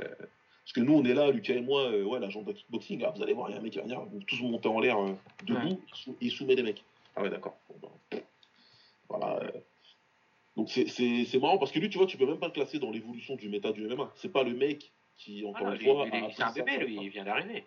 Ouais il vient d'arriver. Mais, aussi, mais en parlant de préparation, tu regardes la nutrition. Avant, on parlait pas de nutrition. les mecs comme BJ c'est des mecs qui fumaient des clopes euh, comme des malades. Euh, ah bah, ils fumaient des manches, BJ Penn, je te le dis. Hein. Et il tapait pas que des cigarettes, BJ Penn, tu vois ce que je veux dire, tu vois. Euh, voilà, on va dire ah, Tu vis à Hawaï aussi. Euh. tu vois, BJ euh, tu vois, c'est dans le genre hygiène de vie, tu vois, c'est le degré zéro de l'hygiène de vie, quoi, tu vois. donc, donc, même en termes de nutrition, on parlait jamais de ça. Mais comme Saint-Pierre, voilà, c'est sa mère, c'est tout, tout ça, c'est Saint-Pierre, effectivement, comme tu l'as dit tout à l'heure. C'est lui vraiment qui, on va dire, professionnalise le truc, parce que dans plein d'autres sports professionnels, c'est exactement ça qui se passe. Le foot, tu parles, c'est l'évolution pareil. 82, 86, les mecs, c'était tous des fumeurs de clopes. Même, même, euh, même Laurent Blanc, c'était un fumeur aussi. Bah, oui, tout le monde fumait, Zidane, tout ça. Voilà, tout ça, c'était des, voilà, des, des, fumeurs. Alors, t'imagines même pas la, la génération à l'avant, des Tigan et compagnie. C'était, ouais, pour le foot, c'est Wenger Arsenal, quoi. Au, basket, c'était pareil. Tu vois. Personne ne fera croire que non, mais Ruud Gullit et Frank Rijkaard, pas que des locks. Edgar Davis, à mon avis, euh, tu vois, en plus, vu le pays d'où ils viennent, euh, je peux te garantir que la, la, récupération, elle se faisait pas qu'avec euh, du thé, quoi, tu vois. C'est intéressant parce que, ouais, t'as GSP qui arrive, et lui, GSP, il décide de prendre Freddy Roche pour l'anglaise il prend un combat, il prend un coach de nutrition, machin et tout, et tout le monde l'insulte. Ouais, mais comme Thierry. Les préparations physiques, quoi, tu vois, et la gymnastique, des trucs, machin, etc. C'est vraiment lui qui professionnalise le truc, comme sur d'autres, d'autres, d'autres sports, quoi, tu vois. Le basket, c'est pareil, quoi. Je veux dire, euh, quand je commence à regarder le basket, les, les, moitiés des, des, des, équipes, tout le monde était défoncé à la coke. Hein. C'était pas, tu vois, Michael Jordan, il raconte même si vous avez vu Last Dance, il raconte quand ils sont dans l'avion et que les mecs ils sont en train de se, taper des rails, ils se demandent où est-ce qu'est-ce qui se passe. Le mec il est rookie, euh, et tu vois, tu vois et, mais, mais voilà, c'est ça aussi, c'est l'évolution euh, euh, du sport à l'heure actuelle où des mecs ont, des, tu vois, l'avènement de Mike Dolce qui a commencé à se faire un max dosé à l'époque, en, arnaquant tous les, tous, les, tous, les, tous, les, tous les combattants et en se faisant un maximum d'oseille, alors que c'était un piètre combattant qui s'était fait malmener au, au TUF. Mais, mais ça, ça aussi, ça fait partie de l'évolution. Ah, ça, je sais pas. Non, non. Si, si, ouais, euh, saison 7, je crois. Non. Ouais, ouais, Dolce, Dolce, Dolce, on le connaît d'abord comme, combat, mm. comme piètre combattant euh, mm. euh, du TUF. Et après, c'est mm. là où. Dolce il se fait mettre KO par Amoussou aussi, normalement Au M1, je crois. Ouais, c'est aussi, oui, oui, oui, oui. Oh, tu, as absolument raison, tu as absolument raison. Si, si, si, tu as absolument raison. Et, euh, et donc, euh, donc, la nutrition, la préparation, etc., où, ça, ça se professionnalise complètement. Alors que, bah, à l'époque, euh, voilà, même à l'époque du Pride, machin, c'était pas. Je me rappelle, je raconte toujours l'anecdote de de Mario Sperry avant d'affronter Vovchanchik qui dit euh, il s'était chargé de, d'antidouleurs, de, de painkillers euh, complètement pour il, il arrivé il était complètement défoncé. Il arrive à le soumettre quand même mais il était complètement défoncé aux painkillers euh, parce qu'il pensait que Vovchanchik allait le malmener quoi. Tu vois mais, mais, mais, tout ce genre de choses qui font les, les, les anecdotes de l'époque ça se voit plus quoi. C'est juste que c'est un autre sport qui a complètement évolué différent et maintenant c'est, c'est, c'est le MMA c'est, et, et malheureusement bah, et après, ça va être une question de goût. Mm. Il y a des gens qui vont aimer les profanes ou ceux qui ont commencé euh, euh, récemment, on va dire, c'est ce que j'appelle toujours la génération John Jones, post-John mm. Jones. Ils vont mm. apprécier cela. Et puis la génération, qui a, ceux qui ont suivi un peu avant John Jones, bah, vont, vont avoir tendance à une certaine nostalgie, mais il faut juste pas regarder le sport avec le même œil, en fait. C'est pas assez différent. Après, bah, tu as la chance d'avoir des, un peu des old school qui ont su s'adapter, comme Charles Oliveira, et qui, qui rendent encore le sport à, à, ses fans. Oui, non, et puis il faut voir aussi bah on voyait beaucoup moins de combats à l'époque aussi. Ah, Parce que maintenant, il y a ah, plein de combats. Euh, il y, a, maintenant, il y a un UFC par semaine. Même à l'époque où moi je commence à suivre vraiment, euh, et on trouvait qu'il y en avait beaucoup, c'était, t'avais genre, euh, toutes les deux semaines, t'avais une carte toutes les 2-3 semaines, tu avais une carte Fight Night et euh, le reste du temps, tu avais euh, un pay-per-view par mois. quoi. C'est l'effet Fight Pass. Moi, et ça, on en parle assez régulièrement. Tu vois. Euh, moi, je suis nostalgique de l'époque où tu attendais. Mais parce que tu sais que la carte, la carte du Pride elle va arriver, tu sais qu'elle va être chargée du début jusqu'à la fin. La carte de l'UFC allait arriver, tu allais avoir une carte chargée du début à la fin. Tu vois. Dans chaque catégorie, c'est quasiment un title fight. Tu vois, sur toute la carte. Mais le problème qui se pose, c'est l'avènement Fight Pass, euh, la vulgarisation du truc. Euh, Fight Pass d'abord, ensuite euh, Spike TV et ensuite ESPN qui font, bah voilà, tu sais, l'UFC se fait un maximum de blé. mais ils sont obligés de délivrer des cartes, donc ils signent plein, plein, plein, plein de combattants, et quand ils signent plein, plein de combattants, bah, tu es obligé d'avoir, tu vas avoir des, des cartes complètement diluées. Bah, des cartes parce que t'as plein de. L'exemple typique, l'exemple typique, c'est les MMA féminins. Il Ouais. n'y a, pas- il y a pas suffisamment de combattants pour te donner euh, quelque chose de, de consistant. Ça fait rêver, j'ai ouais. vu, ils ont fêté l'anniversaire de l'UFC 92, là c'était il y a 13 ans. Euh, t'avais, euh, main event, tu avais Forrest Griffin qui, était, euh, qui, qui- qui tirait pour le titre contre, euh, contre Evans. En co-main, tu avais Big Nog contre Frank Mir. Et en troisième combat, tu avais Rampage Vanderlei Silva. Rien que ça, tu vois, rien que le dessus de la main card. Et tu Ouais, te dis. Bon, après, même si cette année, à pay-per-view, l'UFC, on n'a pas été. On n'a pas à se plaindre, ils ont relativement bien chargé les cartes. Mais, mais ouais, effectivement, c'est. Ouais, c'est pas les- le problème, c'est pas les pay-per-view, c'est les fight night. C'est les fight night. Il y, en a- trop. Il y en a, il y en a Il y en a trop. Et, le produit, le produit n'est plus, n'est pas assez, n'est pas suffisamment sexy. Il n'y a pas suffisamment de niveau, tu vois. Tu regardes, c'est pas la NBA. T'as 82 matchs, t'as 82 équipes, et tu sais que tu vas te régaler parce que le sport, Mm. il est, là, le sport, il n'est pas suffisamment mature pour que tu puisses. euh. Non, mais il y a tu vois, des- pourquoi, pourquoi on aime bien les cartes de boxe, par exemple, et tout ça Parce qu'on va, tu, tu vois pas Lomachenko chaque semaine. Ouais. Tu, vois, Ouais, tu attends le truc, etc. Et puis quand entre temps, il y a des trucs, bon, tu regardes, tu regardes pas en fonction de ce que t'aimes. Mais l'UFC, c'est juste que le produit, on, on- on en a beaucoup, beaucoup, beaucoup, beaucoup, beaucoup. C'est euh, la génération Fight Pass et, euh, et, et quoi. euh, Le j'ai- Je crois qu'Anthony Smith, il est pas loin d'avoir le record des main events. Tu vois. Ah ouais, peut-être, tu me l'apprends. Oui, c'est Ah, possible. regarde, ouais, mais regarde, ouais, regarde, la liste des main events que tu as des fois. Tu vois, il y, a- il y a des main events, tu, tu, quand tu vois main event Sean Strickland. Ah ouais. Le pire, c'est que tu as vraiment des connards qui font du podcast là-dessus en plus. hein. Ouais. Ah ouais, c'est c'est ça. J'allais vous poser la question. J'allais vous poser la question parce que l'évolution, elle n'a pas été. euh, euh, c'est pas que c'était brutal, mais il y a quand même eu un changement notable avec, le- avec la signature du contrat euh, Ouais. avec ESPN. Avec Fox. Et à aucun moment vous vous êtes dit non, mais du coup, euh, les Fight Night, là, on va pas se les faire, on va faire Non. que les fait par eux. Écoute, Baba, moi, je vais, je- si tu permets, Omar, moi, c'est un truc, je, je me rappellerai toujours de ce changement de rythme, parce qu'en fait, il correspond, alors, sans, sans aucun rapport, bien évidemment, avec, euh, avec, avec Octogone. Moi, à l'époque où on veut lancer le podcast avec Omar, donc on vous a déjà écouté, on vous a déjà raconté, pardon, la, la- la narration du truc, hein, on débrief, euh, on débrief par téléphone, puis on se dit, tiens, ce serait sympa de faire un podcast au lieu de le faire comme deux cons téléphone. Et à l'époque, moi, madame à la maison, je lui dis, je lui dis un podcast, écoute, ça prendra pas beaucoup de temps, tu vois, il y a un event par mois, c'est easy, c'est tranquille, t'inquiète. Et euh, peut-être au début, euh, on fait le podcast et peut-être deux mois, deux- même pas deux mois, trois semaines, un mois peut-être après, ils, an- ils annoncent la signature avec Fox. Et là, on passe avec à trois événements par mois. Là, elle me dit, tu te fous de ma gueule, c'est quoi ça? Je dis, non, non, tranquille, t'inquiète pas, ça n'a pas vocation à augmenter. Je pense même que ça va baisser, tu vois. Déjà, je suis dans l'analyse. Déjà, je suis déjà encore super bon dans l'analyse, tu vois. Et, après, bah, ils ont signé, euh, bah, forcément, hein, tu remplis la marmite, donc tant que la marmite prend. Tant que la marmite te donne à manger, bah, tu la remplis. Et on se retrouve aujourd'hui avec, euh, ces conneries-là. Maintenant, pour répondre à ta question, euh, moi, je vous donne, je donne ma position, mais ça induit forcément celle d'Omar aussi, parce que j'enregistre pas tout seul. Voilà, nous, on a dit qu'on faisait un podcast sur l'UFC. Euh, on regarde les events. Est-ce qu'on prend un pied toujours euh, incommensurable devant les events? Non. On se fait même des fois royalement chier. On, on, on, fait, on, double task, tu vois, le, pendant certains, certains combats. Après, voilà, on se dit qu'on fait du podcast. Si on le fait, on le fait sérieusement. Euh, Il y a des gens qui nous écoutent. Nous, on est content qu'il y ait des gens qui nous écoutent. Mais ces gens-là, même si on ne leur doit rien, il faut quand même faire le taf, tu vois. Et, euh, euh, et voilà, parce que sinon, tu lances pas de podcast. Si c'est pour dire on fait que du pay-per-view, je pense que tu perds une partie des gens que tu as fidélisés. Et, voilà, si on se lance dans le truc, en tout cas, c'est c'est ma position. Si tu te lances dans le truc, autant le faire sérieusement. Maintenant, je vais être tout à fait clair. Il y a des dimanches où je me dis, ça me fait chier d'enregistrer. L'event, il est pourri. J'ai pas envie de le faire. Mais on fait le taf quand même parce que voilà, on s'est engagé et puis qu'il y a des gens derrière qui écoutent. Et puis je pense que c'est important de délivrer à ce niveau-là. Mais euh, il est sûr que le jour où ça, ça prendra, où, où cette, euh, on en aura trop, trop marre, tu vois, où ça nous prendra trop la tête, ben, ce jour-là, voilà, on fera un poste très simple en disant ben, on arrête Octogone et puis on passe à autre chose. Mais en tout cas, c'est notre position. Et, et souvent, je pense qu'Omar, en plus, c'est lui souvent qui me dit euh, non, non, mais là, vas-y, non, non, on fait. Ah, t'es sûr? Non, non, il me dit non, mais on fait, vas-y, de toute façon, on regarde. On fait, on va faire, on va délivrer le taf. Il faut, faut, faut, faut, rester sérieux. Donc Omar, là-dessus, c'est, il y a quelques fois où j'ai eu envie de, de décrocher sur certains podcasts, c'est lui qui me rattache, hein, honnêtement. Non, mais moi, Bon, après- après- après- après- moi, après- Night, hein.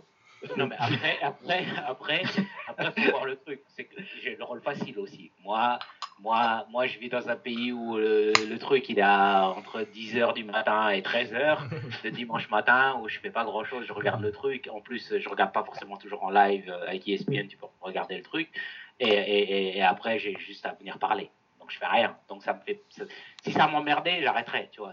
Ça, me, ça me fait pas chier. Pour répondre à ta question, ça me fait pas chier parce que je, regarde, je regarderai de tous les cas et puis euh, j'arrive, je prépare rien, j'improvise, euh, je freestyle, donc c'est pas, pas une corvée, quoi. C'est, tu vois, si, si je devais en faire un peu plus, euh, là, effectivement, euh, effectivement, peut-être qu'on basculerait en mode pay-per-view. C'est voilà, c'est juste que voilà, j'ai le bon rôle, quoi. Tu vois ce que je veux dire De toute façon, je regarderai l'event.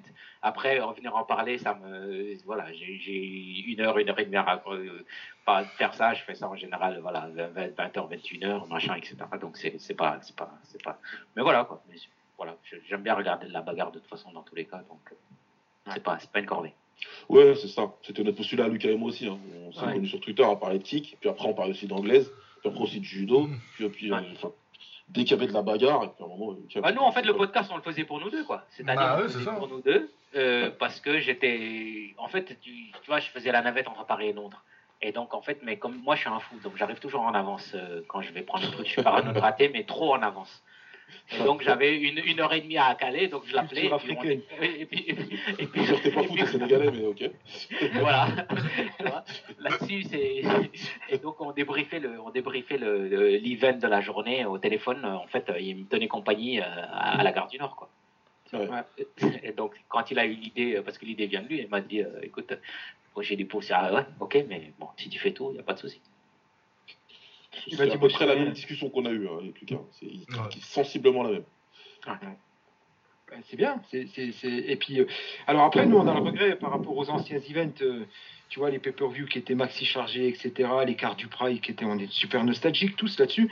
Je, me posais la question quand vous avez lancé au bord du ring, vous, il y a une partie comme ça, vous êtes vachement euh, nostalgique. C'était mieux avant ou, ou, L'évolution qu'il y a maintenant, ça vous emmerde ou pas ou vous êtes, euh, Bah le MMA on en fait de moins en moins de toute façon parce que euh, on était déjà en phase de bah pas de désamour parce que mais le striking bah là y a le, le, K1 moi euh, ces temps-ci c'est compliqué parce que ils ont que les japonais et j'adore j'adore la scène japonaise de kick.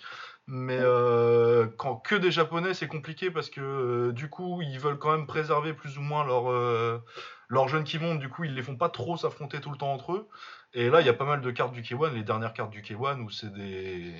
C'est des crushs qui, bah, sont, qui seraient l'équivalent des Fight Night euh, déguisés, quoi. Et...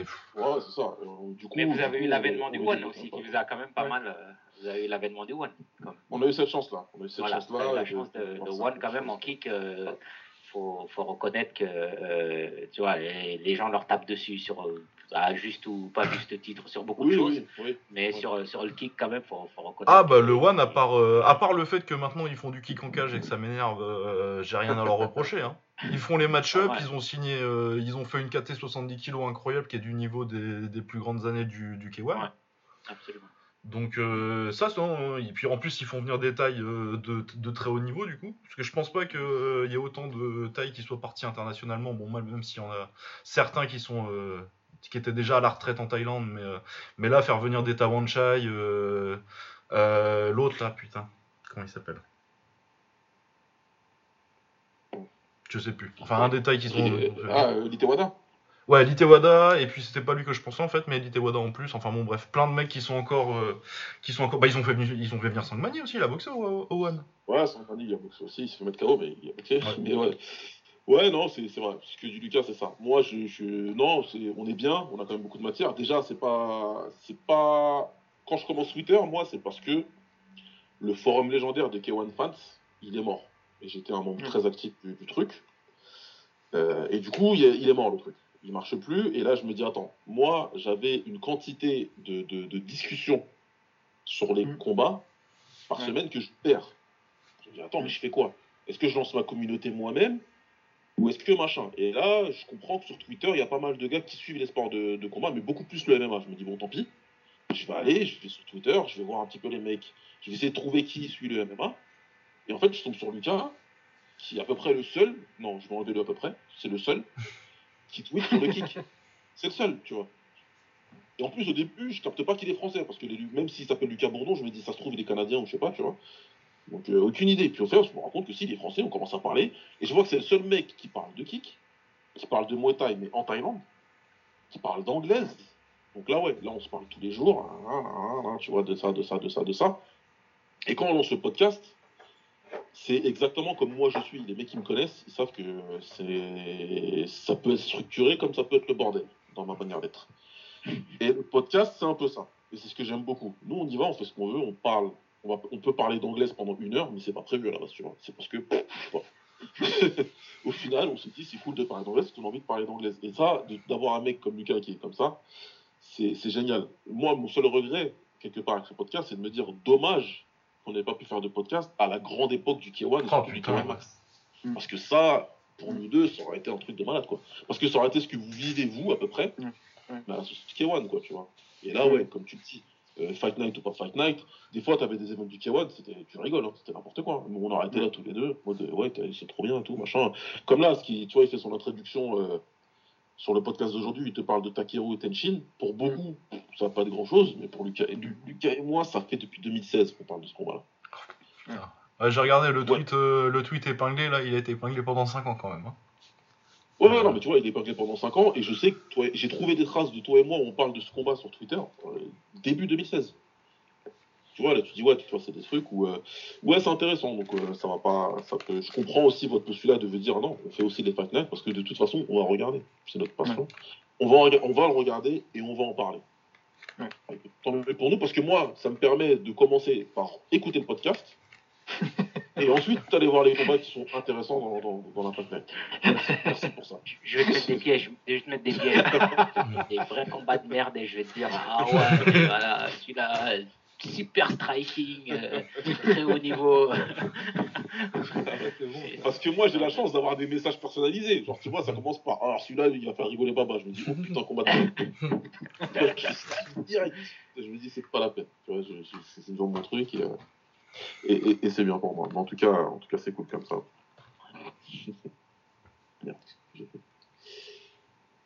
Ah ouais. Et donc, quoi, on a parlé un petit peu de ce que, à quoi va ressembler le combattant euh, MMA du futur euh, tout à l'heure. Ouais. Mais euh, puisqu'on vous a là et qu'on a des mecs qui sont plutôt bien versés dans l'UFC, c'est, c'est, c'est... L'UFC aujourd'hui, donc le modèle, c'est simple, c'est on a un gros contrat avec ESPN. Je sais pas jusqu'à quand le contrat d'ailleurs? Date Oh, ça doit chose. être au moins encore 5 ou 6 ans, je crois. C'était 7 ans le contrat, il était signé il y a 3 ans, si je Ouais. bêtises. Donc il reste quoi 4 Il doit rester 4 ans là. Et on a un spécialiste ici euh, qui, qui connaît plutôt bien les rouages euh, des chaînes américaines. Tu penses que ça pourrait s'arrêter le contrat avec ESPN, Omar, ou tu, ou tu vois ça continuer, toi? Je vois ça continuer à moins que l'UFC arrive et demande quelque chose qui est, qui est, qui est- qui est- voilà, parce que euh, Fox, ça s'était cassé la gueule parce que l'UFC demandait trop d'oseille, quoi. Mm. Ça va juste être une question de renégociation parce que euh, ça marche plutôt bien sur ESPN. Ouais. Ça marche euh, en termes d'audience, ça marche euh, très bien. Après, je pense que il va falloir qu'il nettoie un peu. Le problème qui se pose, c'est que c'est pas encore super pro, tu vois. Et il faut pas oublier que ESPN, ça reste quand même la chaîne, des- c'est Disney, c'est machin, etc. etc. ouais, ouais. Et, euh, et ils aimeraient aseptiser le truc un peu plus et professionnaliser, notamment euh, quand je parle de ça, c'est surtout au niveau des interviews et tout ça, c'est un peu tout, tout et n'importe quoi. Ils essaient de censurer, mais ça marche pas Mm. toujours. euh, Ouais, tu tu peux vois. pas, ouais. Ils, ils essaient de filtrer, etc. Mais comme c'est du live, euh, etc. euh, mais, mais, mais, mais, par contre, ça marche bien. C'est que c'est un produit qui marche bien sur E ESPN euh, euh, et, et notamment sur euh, ESPN Plus, qui est la, plate- la plateforme payante d'ESPN. Euh, c'est un de leurs gros produits, quoi. Et tu as, énormément de content là-bas. et, et- et ils aiment bien, quoi. Les, les, les patrons, en tout cas, aiment, aiment beaucoup ça. Donc, à moins qu'ils arrivent et qu'ils demandent vraiment quelque chose qui est complètement ridicule. Et ce que je pense pas ne sera le cas parce que bah, s'ils sautent sur E- être sur ESPN quand même c'est la c'est la classe quoi. Tu vois, Bah, c'est quand même. euh, Bah oui. c'est- tu vois, c'est c'est la c'est la référence. C'est la ils ont référence. les moyens, ils ont les moyens et puis euh, quand il y a un gros event, euh, tu vas y mettre la dose quoi. Tu vois, tu vois ça Ouais, et puis. euh, partout, partout. Pour moi Ouais. qui suis un gros consommateur d'ESPN à cause de la, de la NBA et de la NFL, partout. pendant, les, pendant les matchs de basket, on te parle de, de UFC. Pendant les matchs de, de foot américain, on te parle du UFC. Pendant les documentaires, tout, machin, etc., ils mettent la sauce. Et donc, bon, bien sûr, tu as tous les connards qui, savent, qui ne connaissent rien du MMA, euh, les journalistes euh, qui sont là, ils, sont spécialistes de MMA. Ah, tu vois, il y a même plein d'émissions en parallèle. Tu vois, as même, même d'ici, il a une émission avec un Ryan Clark, qui est un ancien joueur de football américain, tu vois. Euh, sur les MMA, Chael Sonnen aussi, il a son émission sur ESPN aussi, sur les MMA, etc. etc. Donc c'est un produit qui, qui, vend, qui vend très bien. Euh, et qui, qui, qui, qui, marche super bien. Quoi. Tous les documentaires, tous les embedded, tout ça, là, avant tu étais obligé d'aller regarder sur YouTube, mm. les countdowns, tout ça, tout ça, c'est sur ESPN. Mm. Euh, c'est diffusé rediffusé, donc c'est un produit qui marche très très bien euh, sur ESPN. Donc je pense que mm. euh, c'est amené à être reconduit parce que bah, voilà, mm. la télé, c'est ça. Tu veux, tu, veux, tu veux que ça génère de l'audimat et, et, des téléspectateurs. Et pour le coup, ça. marche, ça marche très bien. Quoi. Les pay-per-view se, se, vendent très bien. Après, bon, c'est le problème qui se pose, c'est que tu as l'OVNI Conor McGregor pas sur l'OVNI Conor McGregor, quoi, tu vois. Parce que ça ça, ça, change complètement le game, le game pay-per-view. tu vois, ça, ça casse complètement le truc, quoi, tu vois. Euh, mais, mais, mais ça, c'est pareil. Ça, ça je, fais, je, je, je fais référence à. Je, je fais le parallèle avec, euh, avec la musique, quoi, tu vois. Tu te rappelles, toi, tu sais, Baba, t'aimes la même musique que moi. À l'époque, avoir disque de platine, c'était un million. Ouais. Maintenant, avoir disque de platine, c'est beaucoup, beaucoup moins. Je crois que c'est 250 000. 250 000, ouais, plus, voilà, plus le digital en plus. Donc, Sur le pay-per-view, c'est exactement pareil. Avant, à arriver à des 800, 900, etc., etc., ils le faisaient assez régulièrement parce que tu avais des Brock Lesnar, tu avais même un John Jones, etc. Mm. Maintenant, si tu enlèves l'OVNI Conor McGregor, c'est des 600 000, euh, les bons pay-per-view. Voilà, voilà, c'est, de l'excellent pay-per-view. Tu vois, et, et, mais ils arrivent à le faire quand même, quoi, tu vois. Bah, de euh, toute façon. Je, pense que, euh, je pense que sur, sur Easy, ils ont, je ne sais pas ce qui se passe avec Easy ou ce qui s'est passé, mais je pense qu'il y a eu un problème marketing parce que je pense que c'est quelqu'un qui aurait pu avoir un effet euh, euh, marketing un peu plus important qu'il l'a en fait. Tu je pense que c'est lié à ses soucis de communication, les boulettes qu'il a commises, etc. il, y a un, il y a un petit peu de ça, et puis il y a un petit peu de ça, et puis il y a un petit peu le fait aussi que je pense qu'il est fondamentalement, bah, une fois qu'il a combattu, il fait partie aussi de ces gens, il va vivre sa vie, quoi. Tu vois ce que je veux dire? Je, pense qu'il, je, pensais qu'il était un peu plus dans le star system qu'il ne l'est en fait en réalité. Hmm. C'est un geek quoi, easy finalement. Ouais, bah puis il habite, pas, il habite pas aux États-Unis du coup, euh, même pour la, la couverture paparazzi TMZ qui va passer euh, dès que tu sors de la hmm. salle. Mais il, avait dit qu'il allait bouger aux ES là il avait fait Apparemment, il doit lui et tout son Il doit aller bouger aux US, voilà, bouger aux US. Mais, mais je sais pas, j'ai trouvé que voilà, il avait le potentiel star. Ils ont loupé un coche. Ils cherchaient vraiment à renouveler un truc avec mm. Euh, mm. Euh, la disparition euh, petit à petit de Conor McGregor, qui est quand même en fin de, en fin de route. je sais pas, j'ai trouvé que sur Easy, il y a un truc, je sais pas si ça vient de lui, ça vient d'eux, je sais pas ce qui se passait, mais c'était le seul qui avait vraiment le potentiel avec, bon, il y avait Khabib, quoi, parce que Mm. Mais Khabib n'est plus là, donc euh, là, il manque, y a, là, il n'y a pas ce, cette personne. Alors, juste pour, euh, juste pour être euh, précis, j'avais un doute. 7 ans, c'était l'ancien contrat. Alors, il a bien été signé il y a 4 ans, oh, il y a 3 ans, en 2019, mais c'est sur 5 ans, en fait, avec ESPN. Je regardais là, c'est 150 millions de dollars l'année. Alors, par contre, la question que tu posais, Baba, c'est vrai, Omar, il dit que c'est toute une histoire de, de renégociation avec ESPN. Euh, WMEIMG, euh, donc euh, propriétaire de l'UFC, avait, avait fait une communication. On avait reçu le communiqué de presse il y a quelques mois, disant que la société s'était jamais aussi bien portée et que l'UFC aussi. Dana White avait même parlé d'une valorisation, à, alors lui dit entre 9 et 10 milliards, donc je ne sais pas si c'est 9 ou 10 milliards, en sachant qu'ils ont été rachetés 4 milliards par WMEIMG. Mais bon, tu peux prendre une fourchette entre les deux, donc ce qui ferait un UFC à 6-7 milliards. Et effectivement, Baba, tu posais la question, ça je pense que ça va jouer. C'est vraiment le spécialiste des négos là non, mais, mais tu arrives avec euh, une valorisation à 7 milliards, forcément, tu vas pas te contenter de 150 millions de dollars l'année. Euh, enfin, je sais pas, est-ce que je réfléchis de manière trop, trop binaire, Omar mais... Ouais, ouais, mais, ouais, mais tu vois, le problème, c'est qu'ils arrivent devant le, chez le, dans le bureau du poste de Disney, là. il va mettre deux gifles. Il va mettre deux gifles. Pose tes pieds de la table. Sors. là, là, tu parles d'un autre level, euh, les milliards du UFC, là Là, tu parles de Disney, tu vois. Tu parles non, de- mais puis en plus, je pense que le deal est super avantageux euh, lance pour l'UFC aussi. Et je, je- je lance à Avengers et après. euh, Dégage, tu vois. Donc, c'est ça le problème, quoi. C'est que t'as beau ta valorisation, etc., etc. Parce que le problème qui se pose, c'est que peu importe où ils vont, ils n'auront jamais l'exposition que le, le ESPN te donnera, quoi. Et donc, Ouais. ça, tu es obligé de le discounter dans ton pricing, quoi. Tu peux pas, tu peux Donc, pas si venir faire Mario. ce sera la marche d'ESPN et rien d'autre. Voilà, ESPN peut être dire, ok, on peut, on peut augmenter, etc., mais ils peuvent pas venir sur la table et dire, on va multiplier le deal par 4, quoi. Même si Ouais. théoriquement, c'est peut-être euh, vrai, ça, euh, tu vois, ESPN, c'est, il va dire à Dana White, euh, vas-y, rentre chez toi à la- Las Vegas, là-bas, on va voir euh, Ariane et Céleste. Et... Ouais, non. Mais puis je crois que le deal pour l'UFC il est hyper avantageux parce que je crois qu'ils sont ils sont bénéficiaires avant même de vendre un pay-per-view en fait. Bien sûr, bien sûr. Donc euh, même si euh, Ils ont t'estimes que tu pourrais avoir plus ailleurs, vu que le deal c'est de l'argent gratuit, euh, Ouais, ils ont une Et- assurance de vente en fait. ouais. Et non c'est ça, t'es remboursé avant de vendre un pay-per-view donc. Ils dépensent beaucoup moins en marketing. Ouais. Ils dépensent Ah beaucoup ouais. moins. Là, t'as la machine marketing d'ESPN qui, qui se lance et eux, c'est comme je te dis, hein, ils te bombardent quand quand il y a un event. Maintenant, avant, je dis- des fois, je dis ah il y a eu un event, il y a un event et tout. Mais là, je sais qu'il y a un event parce que je regarde ESPN tout le temps Ouais, et ils te bombardent, ça tartine de partout. Dès que l'event est annoncé, euh, toutes les émissions, ils commencent à inviter les combattants, et même euh, euh, les meufs, euh, les bimbos là qui présentent les diverses émissions là, mais qui connaissent rien au sport, peu importe basket ou n'importe quoi. Ouais. Même elles, elles parlent de UFC, tu vois. Elles sont là, Ouais. elles fantasment sur les corps des athlètes, euh, du quoi, et tout, n'importe quoi.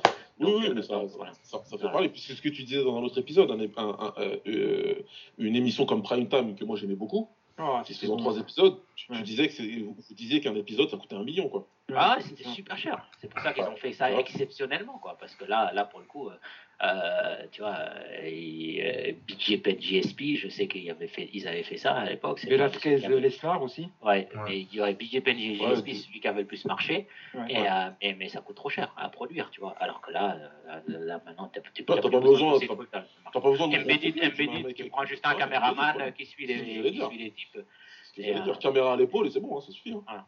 Et, le- t'as- et ESPN, te- ESPN euh, se charge du reste, quoi, de, de- Mm. de- d'informer l'Amérique entière euh, qu'il y aura un event, quoi. Donc, euh, donc euh, voilà. Mais je pense qu'ils vont rester parce que ça marche bien en tout cas sur, sur ESPN. Ils aiment beaucoup ça.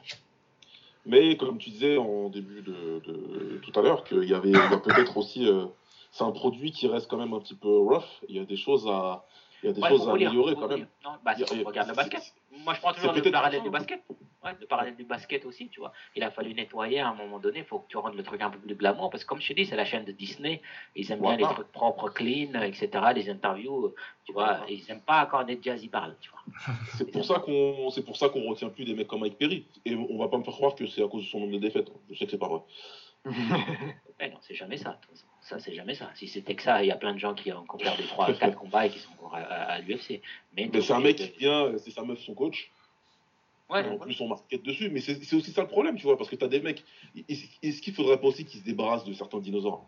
Euh, Et je, je pointe du doigt Joe Rogan, par exemple. Ouais, ouais, mais le problème, c'est que c'est qu'il a une fanbase de la mort.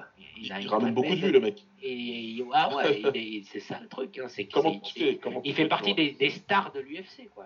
Il fait partie Comment des tu fais Parce que c'est le plus gros pod- aujourd'hui, c'est le plus gros podcasteur du monde. Ce que j'allais Ouais. dire, podcasteur le plus célèbre. hein. Ouais. C'est le plus gros podcasteur du monde. S'il si, si, si, si, si, s'il balance un, un truc, euh, parce qu'il doit savoir, des, il doit, depuis le temps, il doit connaître quelques petites casseroles ou machin, etc., ou il, lance un boycott ou, ou machin, etc., etc. Et, euh, et, euh, et, euh, et, et- et honnêtement, c'est pas, c'est pas, c'est pas, c'est même pas ce qu'il y a de plus de pire, quoi, tu vois ce que je veux dire. Ouais. C'est vraiment, à, à la limite, si, si, si, si tu étoffes le combat, si tu trouves un moyen, un modèle de, de, de- d'intéresser, voilà, des gars comme toi, qui connaissent du sport, qui connaissent les sports de combat, etc. Comment, ça, comment ils peuvent réussir à te capter, toi, de telle sorte que chaque semaine, tu sois, ou chaque fois, événement, tu sois là motivé à venir, etc. etc. C'est ça qui est intéressant. Parce qu'à partir de ce moment-là, tu n'écouteras pas du Rogan, tu t'en, tu t'en foutras, quoi. Tu vois, c'est pas Bah, forcément le dire. hein. Mais c'est comment, comment, comment tu vas, et comment tu vas amener les profanes à venir regarder, et pas venir juste regarder quand c'est Conor McGregor qui va, truc, parce que ça, Conor McGregor, ça devient du freak show à un moment donné. Ouais. Tu vois, parce que tu regardes plus pas à cause de son talent ni rien du tout, tu regardes juste parce que c'est Conor McGregor. Oui, puis c'est un événement culturel, euh, Conor McGregor qui combat quoi. Voilà, exactement. Exactement. Et un, Char- un Exactement. Oliveira, tout le monde s'en foutra royalement, quoi. Tu vois, ou un. Brandon, More- Brandon Moreno, euh, t'imagines, euh, Figueiredo Tu sais, Moreno. euh, comme vous le savez tous les cas, j'étais à un, mariage samedi, le mariage de mon frère pour le coup. Et donc j'étais, bon, c'est mariage traditionnel africain, donc à un moment on était contre mecs. Et on parlait, et moi mes, moi, mes cousins c'est tous des footeux, tu vois. Mes frères mes cousins d'ailleurs c'est tous des footeux. Je suis quasiment le seul dans la boxe. Et je parlais avec un de mes cousins qui a vécu en Irlande. Il a vécu à Dublin pendant 4 ans. Et il a vécu à Dublin au, à l'apogée de Connor. Quand Connor il met KO Aldo, quand Connor il met KO Alvarez, il était à Dublin. Et donc lui, il revient en France. Il est revenu en France il, y a, il y a quelques mois. Et quand on discutait, je lui ai appris que non seulement Conor McGregor, c'était pas le plus grand combattant du monde aujourd'hui, qu'en plus, ça n'a jamais été, hmm. et que dans la catégorie, il y a des mecs meilleurs que lui. Et lui, il était persuadé que pas du tout. Pas du tout. Il m'a dit, mais c'est pas possible, qu'est-ce que tu me racontes? Non, c'est lui le meilleur de tous les temps, l'UFC. Il n'y a jamais eu meilleur que lui, en fait. de tous les temps, de tous les temps. C'est la vitrine de l'UFC, 85% lui, il dit, moi, Moi, il m'a dit, quand je rentrais dans un bar sportif à Dublin, hmm. Ceux qui ont été à Dublin, il y en a pas mal. Quand je rentrais dedans, et que tu parles avec le barman, ou tu parles avec les, avec les piliers de bar qui sont là tout le temps, parce qu'ils ont leur peinte et qu'ils regardent toujours ce qui est à la télé, le sport de combat, machin, etc. Ces mecs-là lui expliquaient que Connor, c'est le plus grand de tous les temps. Mais bon, après, les problèmes des Irlandais, c'est qu'ils n'ont pas beaucoup de stars à qui s'attachent. Ah, il faut, il faut s'attacher. Mais c'est comme les Australiens. Donc, Conor McGregor, c'est l'enfant du pays, quoi. Même les grands-mères, je suis sûr, elles ne savent, pas quel sport ils pratiquent, mais ils connaissent le nom Conor McGregor, quoi. Sûr, tout, le le connaît, c'est un mec qui a transcendé. C'est un mec qui a transcendé le sport. Tu vois, donc il n'y a, y a, pas de problème là-dessus. Mais aujourd'hui, moi, j'ai l'impression que le modèle qu'a construit l'UFC, j'ai pas l'impression que l'UFC aujourd'hui, avec le, avec, avec le contrat ESPN, ait vraiment tant besoin que ça d'un Connor. Ah non, mais de toute façon, ça a toujours été leur truc. Ils en ont pas besoin besoin dans l'absolu pour survivre. Je suis d'accord avec toi. Mais le problème, c'est qu'ils euh, ils vont pas cracher dans la soupe s'ils pouvaient avoir un autre gars qui peut vendre un million de pay-per-view. C'est le seul. C'est le seul. C'est pour ça qu'aussi, tu vois, ils s'attachent tant à Ned Diaz. tu, vois, parce que c'est éventuellement le deuxième qui peut vendre du pay-per-view. Parce que John Jones fait le connard. Euh, et, et, donc ils ont, ils ont, voilà quoi. Tu vois, c'est que c'est bien aussi de pouvoir se vanter que tu vends des pay-per-view. Surtout que Dana White aime bien cracher sur la boxe, les insulter, taper sur Bob Arum, machin, etc. Alors que c'est pareil maintenant au niveau matchmaking. Voilà. C'est ça. Mais, mais, sauf que lui, maintenant, à part Connor, il n'a rien qui peut. La boxe peut se targuer d'avoir euh, du Tyson Fury, du Lomachenko, du machin, etc. etc. hein. Euh, Crawford, tous ces mecs-là, quand même, qui sont des, voilà, des, du, très lourd, quoi. Euh, et qui peuvent générer du cash. L'UFC, malheureusement, voilà, t'as Connor. Ensuite, t'as Ned Jazz. Tous les deux, tous les deux. Le problème, c'est qu'à un moment donné, ça a un problème de crédibilité. Parce que si c'était gros vendeurs, c'est des mecs quand même qui se font masser tout le temps, mm. euh, ça, devient, ça devient très très compliqué, quoi, tu vois, de, de vendre ton sport, euh, etc. Parce après, en dessous de ça, t'as pas grand chose, quoi, tu vois, t'as des très bons combattants, mm. mais t'as pas de star. J'ai vu passer l'infographie, là, c'était quoi? C'était 8 pay-per-view ou 9 pay-per-view euh, sur les 10, là, les 10 derniers de l'UFC qu'on fait plus d'un million. T'as Connor. Ah bah oui. Hein. Ah bah oui. Voilà. Comme il y je crois que le seul lui fait pas, il doit, y avoir, il doit y avoir Easy, je crois. Le seul qui passe le million sans lui, je me demande si c'est pas Easy ou un combattant comme ça. Euh, et, voilà. Ouais, c'est ça. C'est pour ça qu'ils veulent te faire du Dustin Poirier contre euh, Ned Jazz. Ils sont, ils sont super chauds pour ça. Ouais. Parce que c'est là, tu vois, tu, Ned Jazz marquait bien et tout, mais sinon, sinon c'est très compliqué. C'est très, comme je te dis, hein, Brandon Moreno, il va pas vendre du pay-per-view. Tu te rappelles de Demir ah, Johnson bah Mm. Amanda Nunez, elle vend rien du tout. Hein. Voilà, Ousmane, euh, Ousmane euh, c'est correct, mais rien de rien qui va faire euh, Dana White se mettre en string et plonger dans la D'ailleurs, je, digresse complètement parce que j'ai vu la news passer ce matin. Francis qui dit sur la vidéo d'entraînement contre Gann, vous parliez du niveau technique de Gann tout à l'heure, quand il dit ouais non mais ça c'est une, une vidéo où en fait il n'a pas vu la bête. Il a, en gros, c'est une vidéo, c'est qu'en sparring, on se fait tous plaisir. Voilà, c'est un rookie, je le prenais à ce moment-là. Euh, parce que voilà, on a tous eu des témoignages comme quoi il s'est fait jongler plus d'une fois en séance de sparring euh, par euh, au MMA Factory là-bas par Gann. ça vous inspire quoi? Ouais, bah, il peut pas dire quoi. Moi, je dirais rien à sa place, tu vois. Il y a un gars, il y a un gars technique entre Il y a un gars technique entre les deux. Voilà, ah oui, il sait très bien qu'en sparring, en sparring, Gann, il va toujours être avantagé par rapport à Ngannou. Mais qui n'est pas avantagé par rapport à Ngannou en sparring? Qui? Moi, je dirais rien à sa place parce qu'il est en train de se mettre en difficulté tout seul, le pauvre. Je dirais rien du tout. Il est rentré dans sa. Je dirais rien, tu vois. À mon sens, à mon sens, il... à mon sens, il y a deux combattants qui se connaissent très bien et qui savent très très bien ce qu'ils ont en face l'un l'autre dans la cage. Le truc, c'est qu'il y a un troisième élément là-dedans qui, qui fait que ça parle. Mais si tu enlèves cet élément-là, entre les deux, je vois rien, moi. Ils vont peut-être le mettre sur l'affiche d'ailleurs de l'UFC. Ouais. bah pourquoi pas, tu vois. ni animosité, ni truc, ni machin. Après, Nganou, il faut commencer à parler. Après, il faut pas oublier aussi que Nganou, il est sous contrat de la plus grosse euh, sports league de combat au monde. Et qu'à un moment donné, tout, tout français ce qu'il est, et moi perso, j'ai rien contre lui, hein. Mais à un moment donné, t'as deux, trois mecs qui vont l'appeler pour lui dire T'es bien gentil, mais tu vas commencer à parler pour le vendre le combat. Parce que. ouais. ça reste un business et tu vas pas nous faire ton truc. Moi, je dis rien jusqu'au combat. Non, c'est pas ça. C'est pas comme ça que ça marche. C'est un combat poids lourd. Ça reste la catégorie que tout le monde veut regarder, machin, compagnie et tout. En plus, pour le coup, il y a un storytelling qui est intéressant pour tout le monde, même pour moi, je l'avoue. Ça intéresse à peu près tout le monde normalement. C'est très intéressant de savoir ce qui va se passer. Après, il faut qu'il fasse son taf. Donc, euh, moi, perso, je suis pas fan du trash. Tout le monde le sait. J'aime pas, j'aime pas les trucs. Et en plus, on en parlait hier avec Lucas en privé que Easy commence sérieusement à nous casser les couilles. on est là en mode, on est à 1 cm, euh, Inch'Allah, il perd. Euh, on est, plus très loin là. Parce qu'il est relou, tu vois, c'est mieux quand il ferme sa bouche. Moi, j'aime pas quand les mecs ils parlent. Ça, ça, ça, me les rend très, très peu aimables. Ça, ça me les rend détestables même. Donc, euh, après, voilà, moi, je me mets, là, je vais vraiment typiquement dans le rôle d'Anna White, dans le rôle business, Mick Ménard, compagnie, machin et tout. Alors, moi, les mecs, ils, ont, ils doivent lui dire, t'es gentil, mais il faut parler. Hein. Là, faut commencer les interviews. Le combat, il est quand, là? Dans, dans, trois semaines, un truc comme ça. Ouais, 22 janvier, ouais. Bientôt. Ouais. Ouais, j'imagine que la machine se met en branle et qu'il faut en parler, qu'il faut machin, qu'il faut commencer à truquer. Maintenant, ouais, sur euh, moi, sur le, le, sportif en moi, je suis d'accord avec toi, Samir. Moi, ah, ah, je préférerais qu'il n'y ait pas d'échange, mm. la cage se ferme et on va bien voir. Moi, perso, je suis incapable de faire un pronostic avec ce combat-là. C'est trop compliqué. Ouais.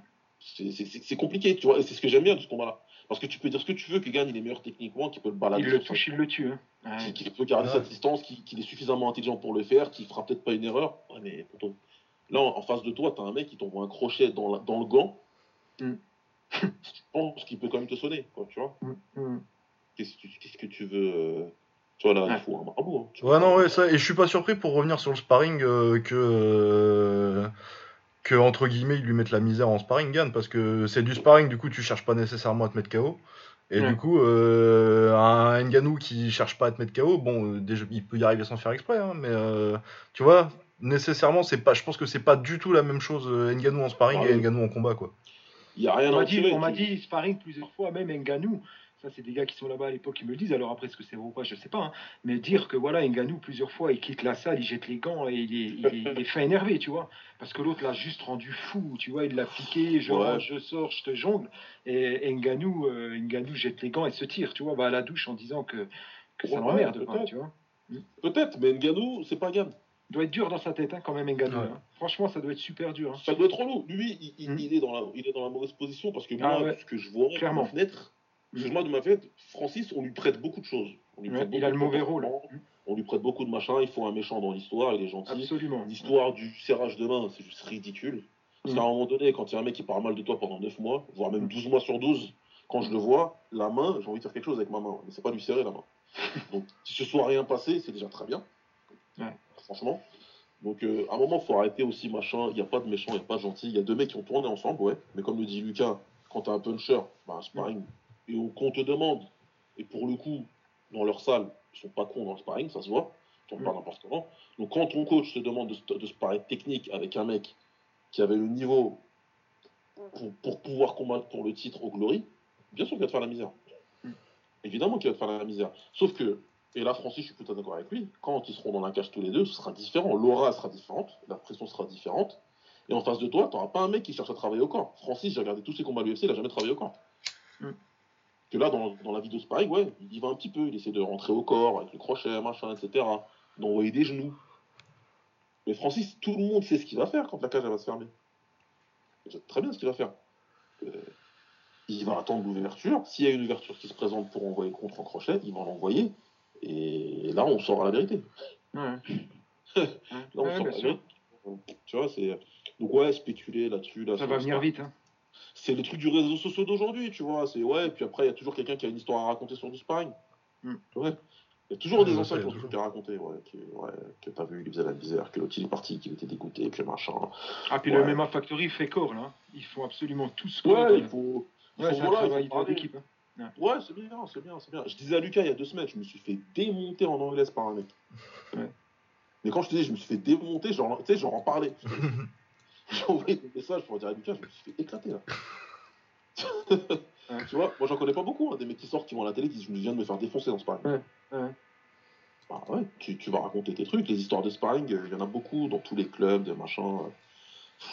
Moi j'ai vu des combats que les Français attendaient tous en Muay Thai, je les ai vus moi en sparring. Je connais le résultat. Ouais. Mais ça reste du sparring.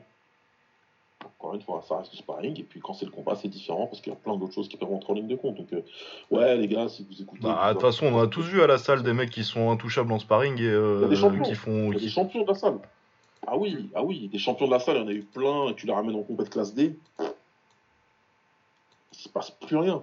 Et puis à la salle, au, moment d'un- au bout d'un moment, tu connais tout le monde, tu connais les qualités et les défauts de tout le monde. Donc ouais, tu sauras tourner avec tout le monde. Tu vas développer des, des, des contre-mesures pour tout le monde. Et après, euh, franchement, c'est tellement différent. Le ring, c'est tellement différent. C'est euh, c'est Floyd Mayweather qui le disait souvent quand il faisait euh, une émission que j'aimais beaucoup, là, les HBO Face Off, là. Mm. Où il, faisait, il, il- il y avait les deux mecs qui venaient avec Max Kellerman, là. Et puis, tu sais, Ah, les chaises, les chaises retournées, tu sais, là, tu sais, Ouais. c'est un gros combat d'anglais si Mm. les chaises elles sont ça, retournées. C'était génial, tu vois, il y en a eu beaucoup. Et Floyd, il était excellent à ça, parce que tu sentais très bien. Que ce soit Shane Mosley, qui pourtant est une légende, que ce soit Victor Ortiz, qui était un jeune mais qui montait, tu vois, que tu sentais, ou des Miguel Cotto, ils ont tous la même réaction contre Floyd. Parce que quand Floyd, il, il les regarde et qu'il leur dit Quand vous allez monter avec moi dans le ring, ce sera différent que tout ce que vous voyez devant votre télé, les trois mecs en face, ils savent que c'est vrai. Ils savent.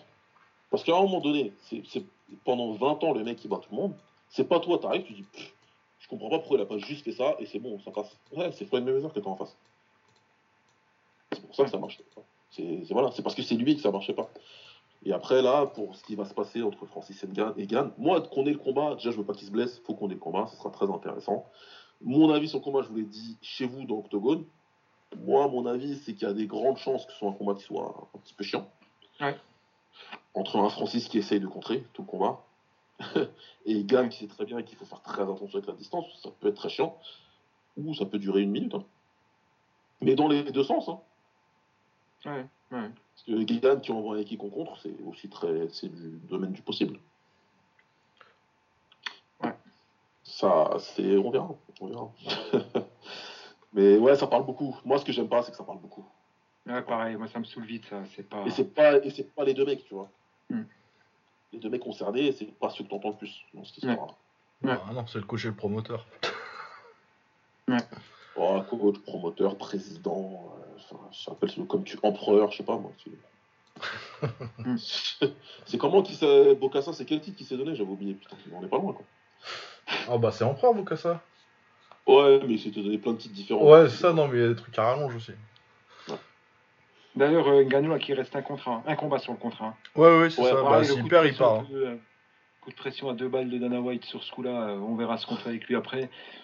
Voilà, c'est pas. Ouais.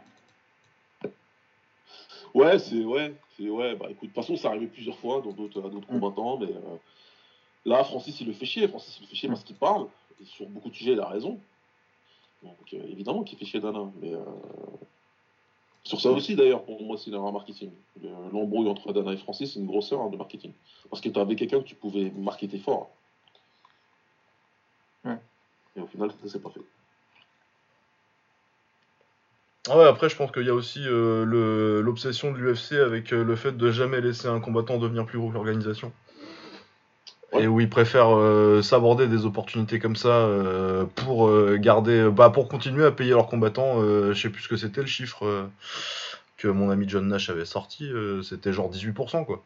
C'est 18% des revenus de l'UFC qui, se- qui Ouais, sont pour payer les combattants. ouais. C'est une vingtaine de pourcents. Et euh, toutes les autres euh, grosses organisations sportives, c'est 50.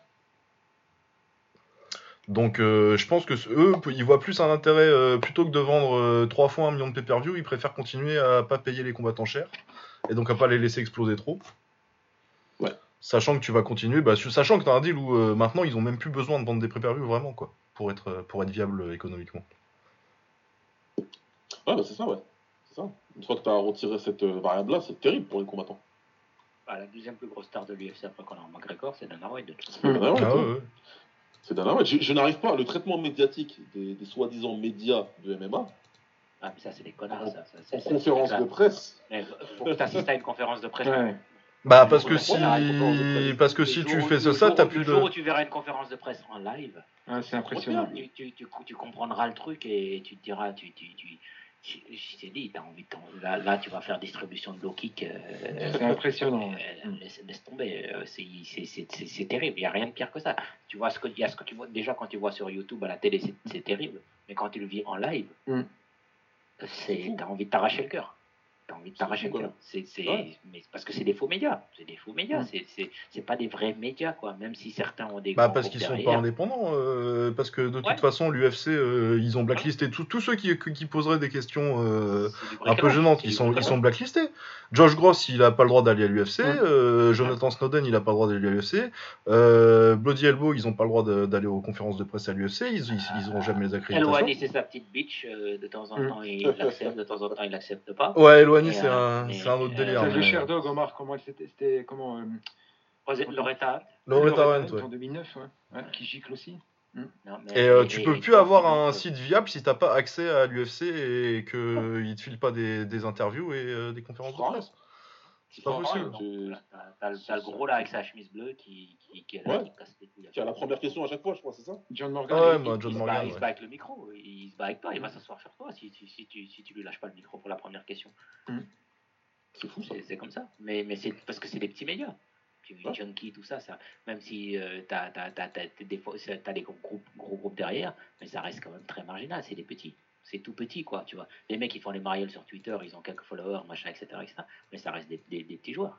C'est pas, tu vois, c'est pas, c'est pas, c'est pas, et c'est pour ça que des, des, des, les mecs des ESPN qui n'y connaissent rien peuvent arriver et s'imposer comme, euh, parce qu'ils ont la plateforme, ils ont le- la puissance. Tu vois, comme Stephen A. Smith, tout d'un coup, il a, il a plus d'accès, plus de, plus de cachet, plus que machin que des, que des mecs qui font ça depuis 15 ans ou 20 ans ou 30 ans. Tu- tu- Ouais, c'est enfin, cool. 15, Oui, et puis 15 lui, il ou 20 peut dire ce qu'il veut, il s'en fout. Bon, souvent, c'est ce des conneries. Lui, lui, il a le plus gros contrat des ESPN. Tous les journalistes, c'est lui qui a le plus gros contrat. Et à contrario, à contrario, t'as un mec qui s'en trouve là par hasard, tu vois, qui s'appelle Brato Kamoto, qui, qui, qui- Mm.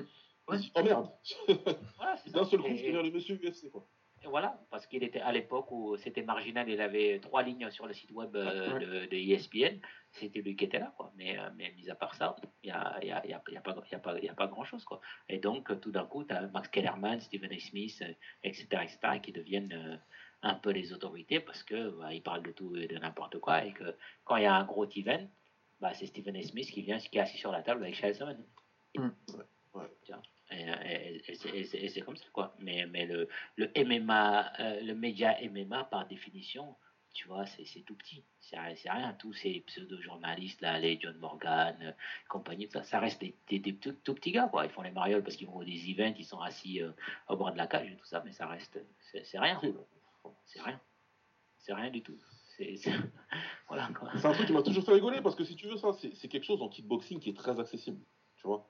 Et quand tu vois qu'il la même chose en MMA, ça te donne un statut euh, de genre de, journa- de top journaliste, c'est un truc qui me fait délirer. Par exemple, si tu veux, tu veux une comparaison toute bête, quand tu vas sur Twitter, tu veux parler de kickboxing, tout le monde sait qu'il faut parler avec Lucas. Au point où le Mm. Glory, ils m'ont dit viens, viens. Euh, je sais plus c'est quel événement tout a été là. C'est euh, bah, c'est celui à Lille, euh, le, le deuxième à Lille, du coup ça doit être le 53 ou un truc comme ça. Quand ils sont venus à Lille et où que... Non mais ils étaient débiles ce jour-là, euh, ils me demandent, euh, je vais boire un verre avec un mec du Glory. Et euh, il me dit, euh, ils étaient contents parce que la première fois à Lille, euh, ils avaient fait le grand stade, euh, bon en configuration euh, salle de spectacle, mais ils avaient fait je sais plus 8000, un truc comme ça, du coup ce qui était très bien pour le Glory. Et du coup, c'est pour ça qu'ils étaient chauds pour revenir à Lille et tout. Et ils me disent ouais, je sais pas, euh, on n'a pas trop, euh, on n'a pas trop vendu là, euh, genre moitié moins. Du coup, bon déjà ils étaient pas au grand stade, ils étaient au Zénith, mais bon normalement tu, tu remplis quand même. Mais euh, je lui dis bah ouais c'est normal. euh, la dernière fois vous êtes venu, euh, c'était en juin, du coup la saison de Ligue 1 était finie. Par contre là en même temps, le même jour, t'as Lille qui joue au grand stade et c'est la saison toute pourrie là après Bielsa donc. où on joue pour le maintien, du coup t'as un match capital pour le maintien en même temps, et ils savent pas ça quoi. Ouais. Et du coup, forcément, ouais, tu fais 2000 au lieu de 7000. Mais oui, du coup, oui, il m'avait contacté pour, euh, pour faire du CM. Il m'appelle et voilà, tu vois, faire des trucs, machin, etc. Et tu vois, c'est exactement la même chose que les, que, que, les médias de MMA qui, eux, ont un soi-disant statut, alors que c'est des mecs qui font des articles sur des tweets de Connor. Mais ils n'ont pas de statut, en fait, c'est l'illusion, ça, ça c'est l'illusion, tu vois, parce que, ouais, effectivement, tu es média MMA, tu as 10 000, 15 000 followers, et tu crois que tu es, euh, mm. voilà, tu crois que tu es important, mais en fait, tu rien. Le fait de, parce que tu bosses à Junkie et que tu es aux events et que tu en plus le problème c'est que tu, tu fais que relayer de l'information vu que tu n'as pas le droit d'avoir d'avis de toute façon. Bah, tu, ne fais que, tu, ne fais que relayer, tu ne fais que relayer de l'information. Mais donc euh, relayer de l'information que l'information que tu relayes tout le monde y a déjà accès quoi. Bah Qu'est-ce que tu apportes de plus euh, C'est ce que je rien, quoi. 70% des articles aujourd'hui sur le MMA, c'est un combattant qui fait un tweet et le site qui fait un article sur le tweet. Voilà. Ouais, mais je vais un article, t'as quoi T'as tweet ah bon, Non, c'est là où tu vois que c'est un petit sport. Quoi. Ça, c'est très très marginal, c'est tout ça. C'est et comme je te dis, ils se donnent l'illusion d'être importants, mais en fin de compte, finalement, ils sont juste là pour servir euh, le chauve. Et puis euh, et puis basta. Il y a, y a, rien, y a rien de, c'est vide. Et tu lis, regardes les articles et tout ça. C'est juste relayer de l'information. Le gars a dit ça, le gars il a dit ceci, le gars il a dit cela. et des interviews, c'est à peu près les mêmes questions. Ah ouais, mais euh, pendant, toute la semaine, euh, les interviews, c'est les mêmes questions qui sont posées pendant toute la semaine aux combattants, etc. etc. Donc c'est relativement. Euh, voilà quoi. Tu vois ce que je veux dire? Demain, tu pourrais lancer un blog sur le MMA et te retrouver rapidement avec 20 30 000 followers quoi tu vois si tu si tu mets si t'es es, motivé que t'es intéressé tu peux tu peux rajouter as des tu, tu peux as un petit peu de valeur ajoutée à, un truc et rapidement te retrouver à avoir des, des, des, credentials euh, et des bah, C'est ce qui se passe littéralement. Hein. Tu sais, hein, il y a des mecs qui ont lancé un truc et aujourd'hui, c'est l'organe de presse euh, d'un club ou d'un mec. Bah, regarde, nous, on est deux connards qui nous faisons du, du, du, podcast, machin, etc., etc. Mais voilà, si on, avait des, on, si on voulait des crédentials, on les demande, on les donnerait. Samir en a eu quand il est parti à l'UFC à Londres, etc. etc. Mm-hmm. Mais c'est parce, que c'est parce que, tu vois, ce que je veux dire. Mais euh, après, le problème, c'est que si demain je me lançais sur un, sur, sur un, podcast sur le basket, bah, tu vois, j'aurais pas des crédentials pour aller interviewer LeBron James. Hein. D'ailleurs, d'ailleurs, les credentials, donc les, accréditations, c'est très marrant quand tu vois comment ça se passe. C'est que tu passes par une plateforme numérique, ils te donnent des identifiants, etc. Mais avant de te donner tout ça, ils te demandent d'envoyer de, les, coordonnées de ton média, etc. Ils s'assurent que, que tu sois quand même un peu relativement connu, tu vois, que tu sois pas écouté que par ta mère et ta belle-sœur. Et puis, euh, et puis, et puis, euh, ce qu'on regarde aussi ou ce qu'on te fait comprendre en tout cas, euh, et c'est très, très marrant parce que tu reçois les trucs de UFC Europe, mais que UFC Europe te dit qu'ils sont euh, quand même euh, supervisés par UFC Nevada et ils s'assurent quand même que tu dises pas de mal de l'UFC. Tu vois c'est-à-dire que tu peux couvrir l'UFC, mais tu dis pas de mal de l'UFC et tu dis pas, tu critiques pas de manière. Alors attends, j'ai plus l'adjectif en tête, mais c'était de manière irraisonnée. Ou alors après, c'est où tu mets le curseur, tu vois. La politique de l'UFC, Dana White, etc., de Zoufa à l'époque, etc. Donc c'est quelque chose, comme l'a dit Omar, que tu retrouves en conférence de presse. Conférence de presse, moi je me souviens, je posais la question à un moment. moi j'ai en tête de poser deux questions quand je vais à Londres, c'est quand est-ce qu'il vient en France? Donc Dana White, il m'avait juste dit, euh, ça ne serait tardé, c'était en 2013. Hein. et puis, euh, et puis euh, et puis j'étais à côté de John Morgan d'ailleurs qui te regarde comme. Alors il est très gentil, il est très jovial, John Morgan, mais quand tu es à côté, tu as l'impression que, que tu l'impression que tu es sur son carré, euh, tu es, sur son pré, quoi. Tu es, sur son. Tu as déjà vu au camping quand tu délimites un peu sur le, truc de la tente de l'eau, tu vois, et qui te met à travers. Lui, c'est un peu, c'est un peu le, c'est un peu ce style-là. Après, très gentil au demande, il n'y a pas de problème. Mais j'avais posé la question à Dana White, je te jure, je n'oublierai jamais le regard que pas Dana White m'a lancé, parce qu'il avait répondu à la question. Il avait surtout euh, tourné autour du pot, mais il n'avait pas franchement répondu à la question. J'avais posé la question à l'époque de euh, à quoi servaient euh, les fameux rankings qu'il venait de mettre en place, puisque ça faisait deux fois dans ce qu'il venait de déclarer qu'il a dit qu'il prenait pas les rankings en ligne de compte. Donc j'avais dit mm. sur quoi ils sont basés, puis surtout à quoi ils vont servir. quoi. Est-ce que c'est très est-ce que c'est très viable comme modèle de classement des, combattants alors qu'au final, ça ne semble pas plus pertinent que ça? Donc je lui tourne le truc quand même mieux que ça, parce que là, c'est trop frontal. Et, je te jure, le regard des gens à côté, genre, putain, mais non, mais il faut pas poser ces questions-là, tu vois. Et, euh, c'était, c'était, et, je, rejoins Omar dans ce qu'il dit, c'est tu vas pour, tu vas pour papoter en fait. Conférence de presse, tu poses des questions pour papoter. Tu poses pas de questions. Et même quand tu fais les combattants à côté, nous on avait fait Bisbing tout ça, il y a un mec qui est là tout le temps heureusement que Bisping est cool, donc lui il dit au mec d'aller se faire foutre et puis il dit non non mais on prend le temps qu'on veut et puis je réponds aux questions que je veux. Mais, mais, mais, mais même là, tu vois, les questions, tu as un mec derrière qui lève le doigt ou qui baisse le doigt pour te dire celle-là ça marche ou celle-là ça marche pas. C'est, impressionnant. Alors je sais pas maintenant ce qu'il en est parce que j'ai pas couvert de trucs depuis, depuis cette époque-là, mais, mais euh, je ne sais pas, je sais pas comment ça se passe dans les autres ligues parce que l'UFC se revendique d'être la quatrième ligue. Alors après euh, classement en relief, tu as la NBA, enfin as les trois gros euh, qui sont largement, largement loin devant et puis puis l'UFC qui est la quatrième mais largement, largement derrière. Mais je serais curieux de savoir euh, comment ça se passe. Au foot, je sais que c'est pas forcément comme ça que ça se passe. Tu vois dans notre Ligue 1 par exemple. Mais je serais curieux de savoir dans les autres sports US est-ce que la parole n'est pas libre? Parce que c'était dans un business aussi, mais je me demande à quel point tu as les coups des franches. L'UFC, à l'époque, en 2013, tu les avais pas trop. Hein. Honnêtement, moi, je voyais, euh, c'était surtout les Américains, les gros médias étaient hyper, euh, hyper serrés. Quoi. Donc, je sais pas. Bah, il y a, y a au, basket, au basket, t'es libre. Hein. T'es libre. T'es libre T'es libre dans le sens où euh, ils vont te punir. Mais la punition. Ah oui, voilà. La punition, elle est ridicule. C'est-à-dire, tu prends, un, tu prends un joueur de NBA qui va venir, qui va raconter de la merde, tu vas, tu vas, tu vas, tu vas le taxer de 10 000 dollars ou 15 000 dollars. Ouais, ok. Tu vois ce que j'ai dit C'est ça. Tu vas, tu vas, voilà, ils vont, ils vont, ils vont te mettre une amende. Mais, non, mais, non, au niveau du, jour, du journaliste, je pense. dollars dans l'année et tu lui mets une amende de 10 000 dollars. Euh, tu vois, c'est probablement ce qui va balancer au strip club et à s'acheter des chicken wings. Euh, mais pour les médias, Omar, pour les, les, médias qui poseraient des questions un peu dérangeantes sur la NBA, sur les commissionnaires, les choses comme ça, c'est la parole est libre aussi là? Non, mais les médias qui, posent des questions, c'est CNN, euh, c'est CBS. Euh, tu vois ce que je veux dire? Tu les muselles pas. Les groupes qui sont derrière sont plus puissants. c'est pas pareil. Ouais, c'est ça, tu as une différence de pouvoir. C'est pas John Morgan qui pose des questions, hein. c'est pas MMA Fighting ou MMA Junkie. Hein. C'est pas des gens qui, qui dépendent de l'UFC pour leur survie médiatique en fait. Ah, exactement, exactement. donc, euh... ESPN va pas tirer, va pas scier la, la branche sur, lequel, sur laquelle il repose. Donc, Ouais, donc on est, on est condamné à avoir des questions, les questions à la con qu'on a en conférence de presse. C'est bon, j'ai ma réponse. Voilà. Ah oui, tu vas avoir euh, des combattants qui disent que c'est le meilleur camp de leur vie jusqu'en jusqu'en 2178. Mm. Ouais. ce que je de saga, il, est 23h, il est 23h30 chez moi. Ah, ouais, non, mais puis là, je viens de regarder le compteur, on est à 2h45, je pense qu'on va s'arrêter là. Ouais, ouais. On a dévié du sujet initial, mais bon, vous avez, vous avez compris l'idée, quoi. Bah, vous aviez ah promis des digressions, les gars, on a fait. Hein. Ah bah on a fait, ah, ouais, bah, de toute façon, euh, c'est le principe de bord du ring. Hein. Il y a un sujet à la base et puis après, euh, on discute. on verra. non, mais en tout cas, les gars, euh, c'était un plaisir. Merci beaucoup d'être Et puis, bah, au plaisir de revenir vous voir dans Octogone quand il y aura des gros combats. Et puis, vous revenez quand vous voulez. Allez écoutez au bord du ring. Problème. Baba va pouvoir aller courir son marathon en 2,45, c'est parfait. Est-ce dire on là déjà? Une seule, que j'ai pas couru, je suis pas très assidu, mais ouais. ah ouais, bah ouais non, c'était, ça, ça, a fait plaisir en tout cas. Et, et, euh, et puis voilà, quoi. comme je dirais aux gens, à la fin de Octogone, allez écouter au bord du ring. merci pour l'invitation, en tout cas, c'était bien. Merci. Ah, merci. à vous, merci à vous. Allez, évidemment, comme on le dit souvent, pour les combats de MMA qu'on passe en, pour les quarts de MMA qu'on passe en 15 secondes, allez écouter les frères de Octogone, c'est eux qui vont vous raconter comment ça se passe.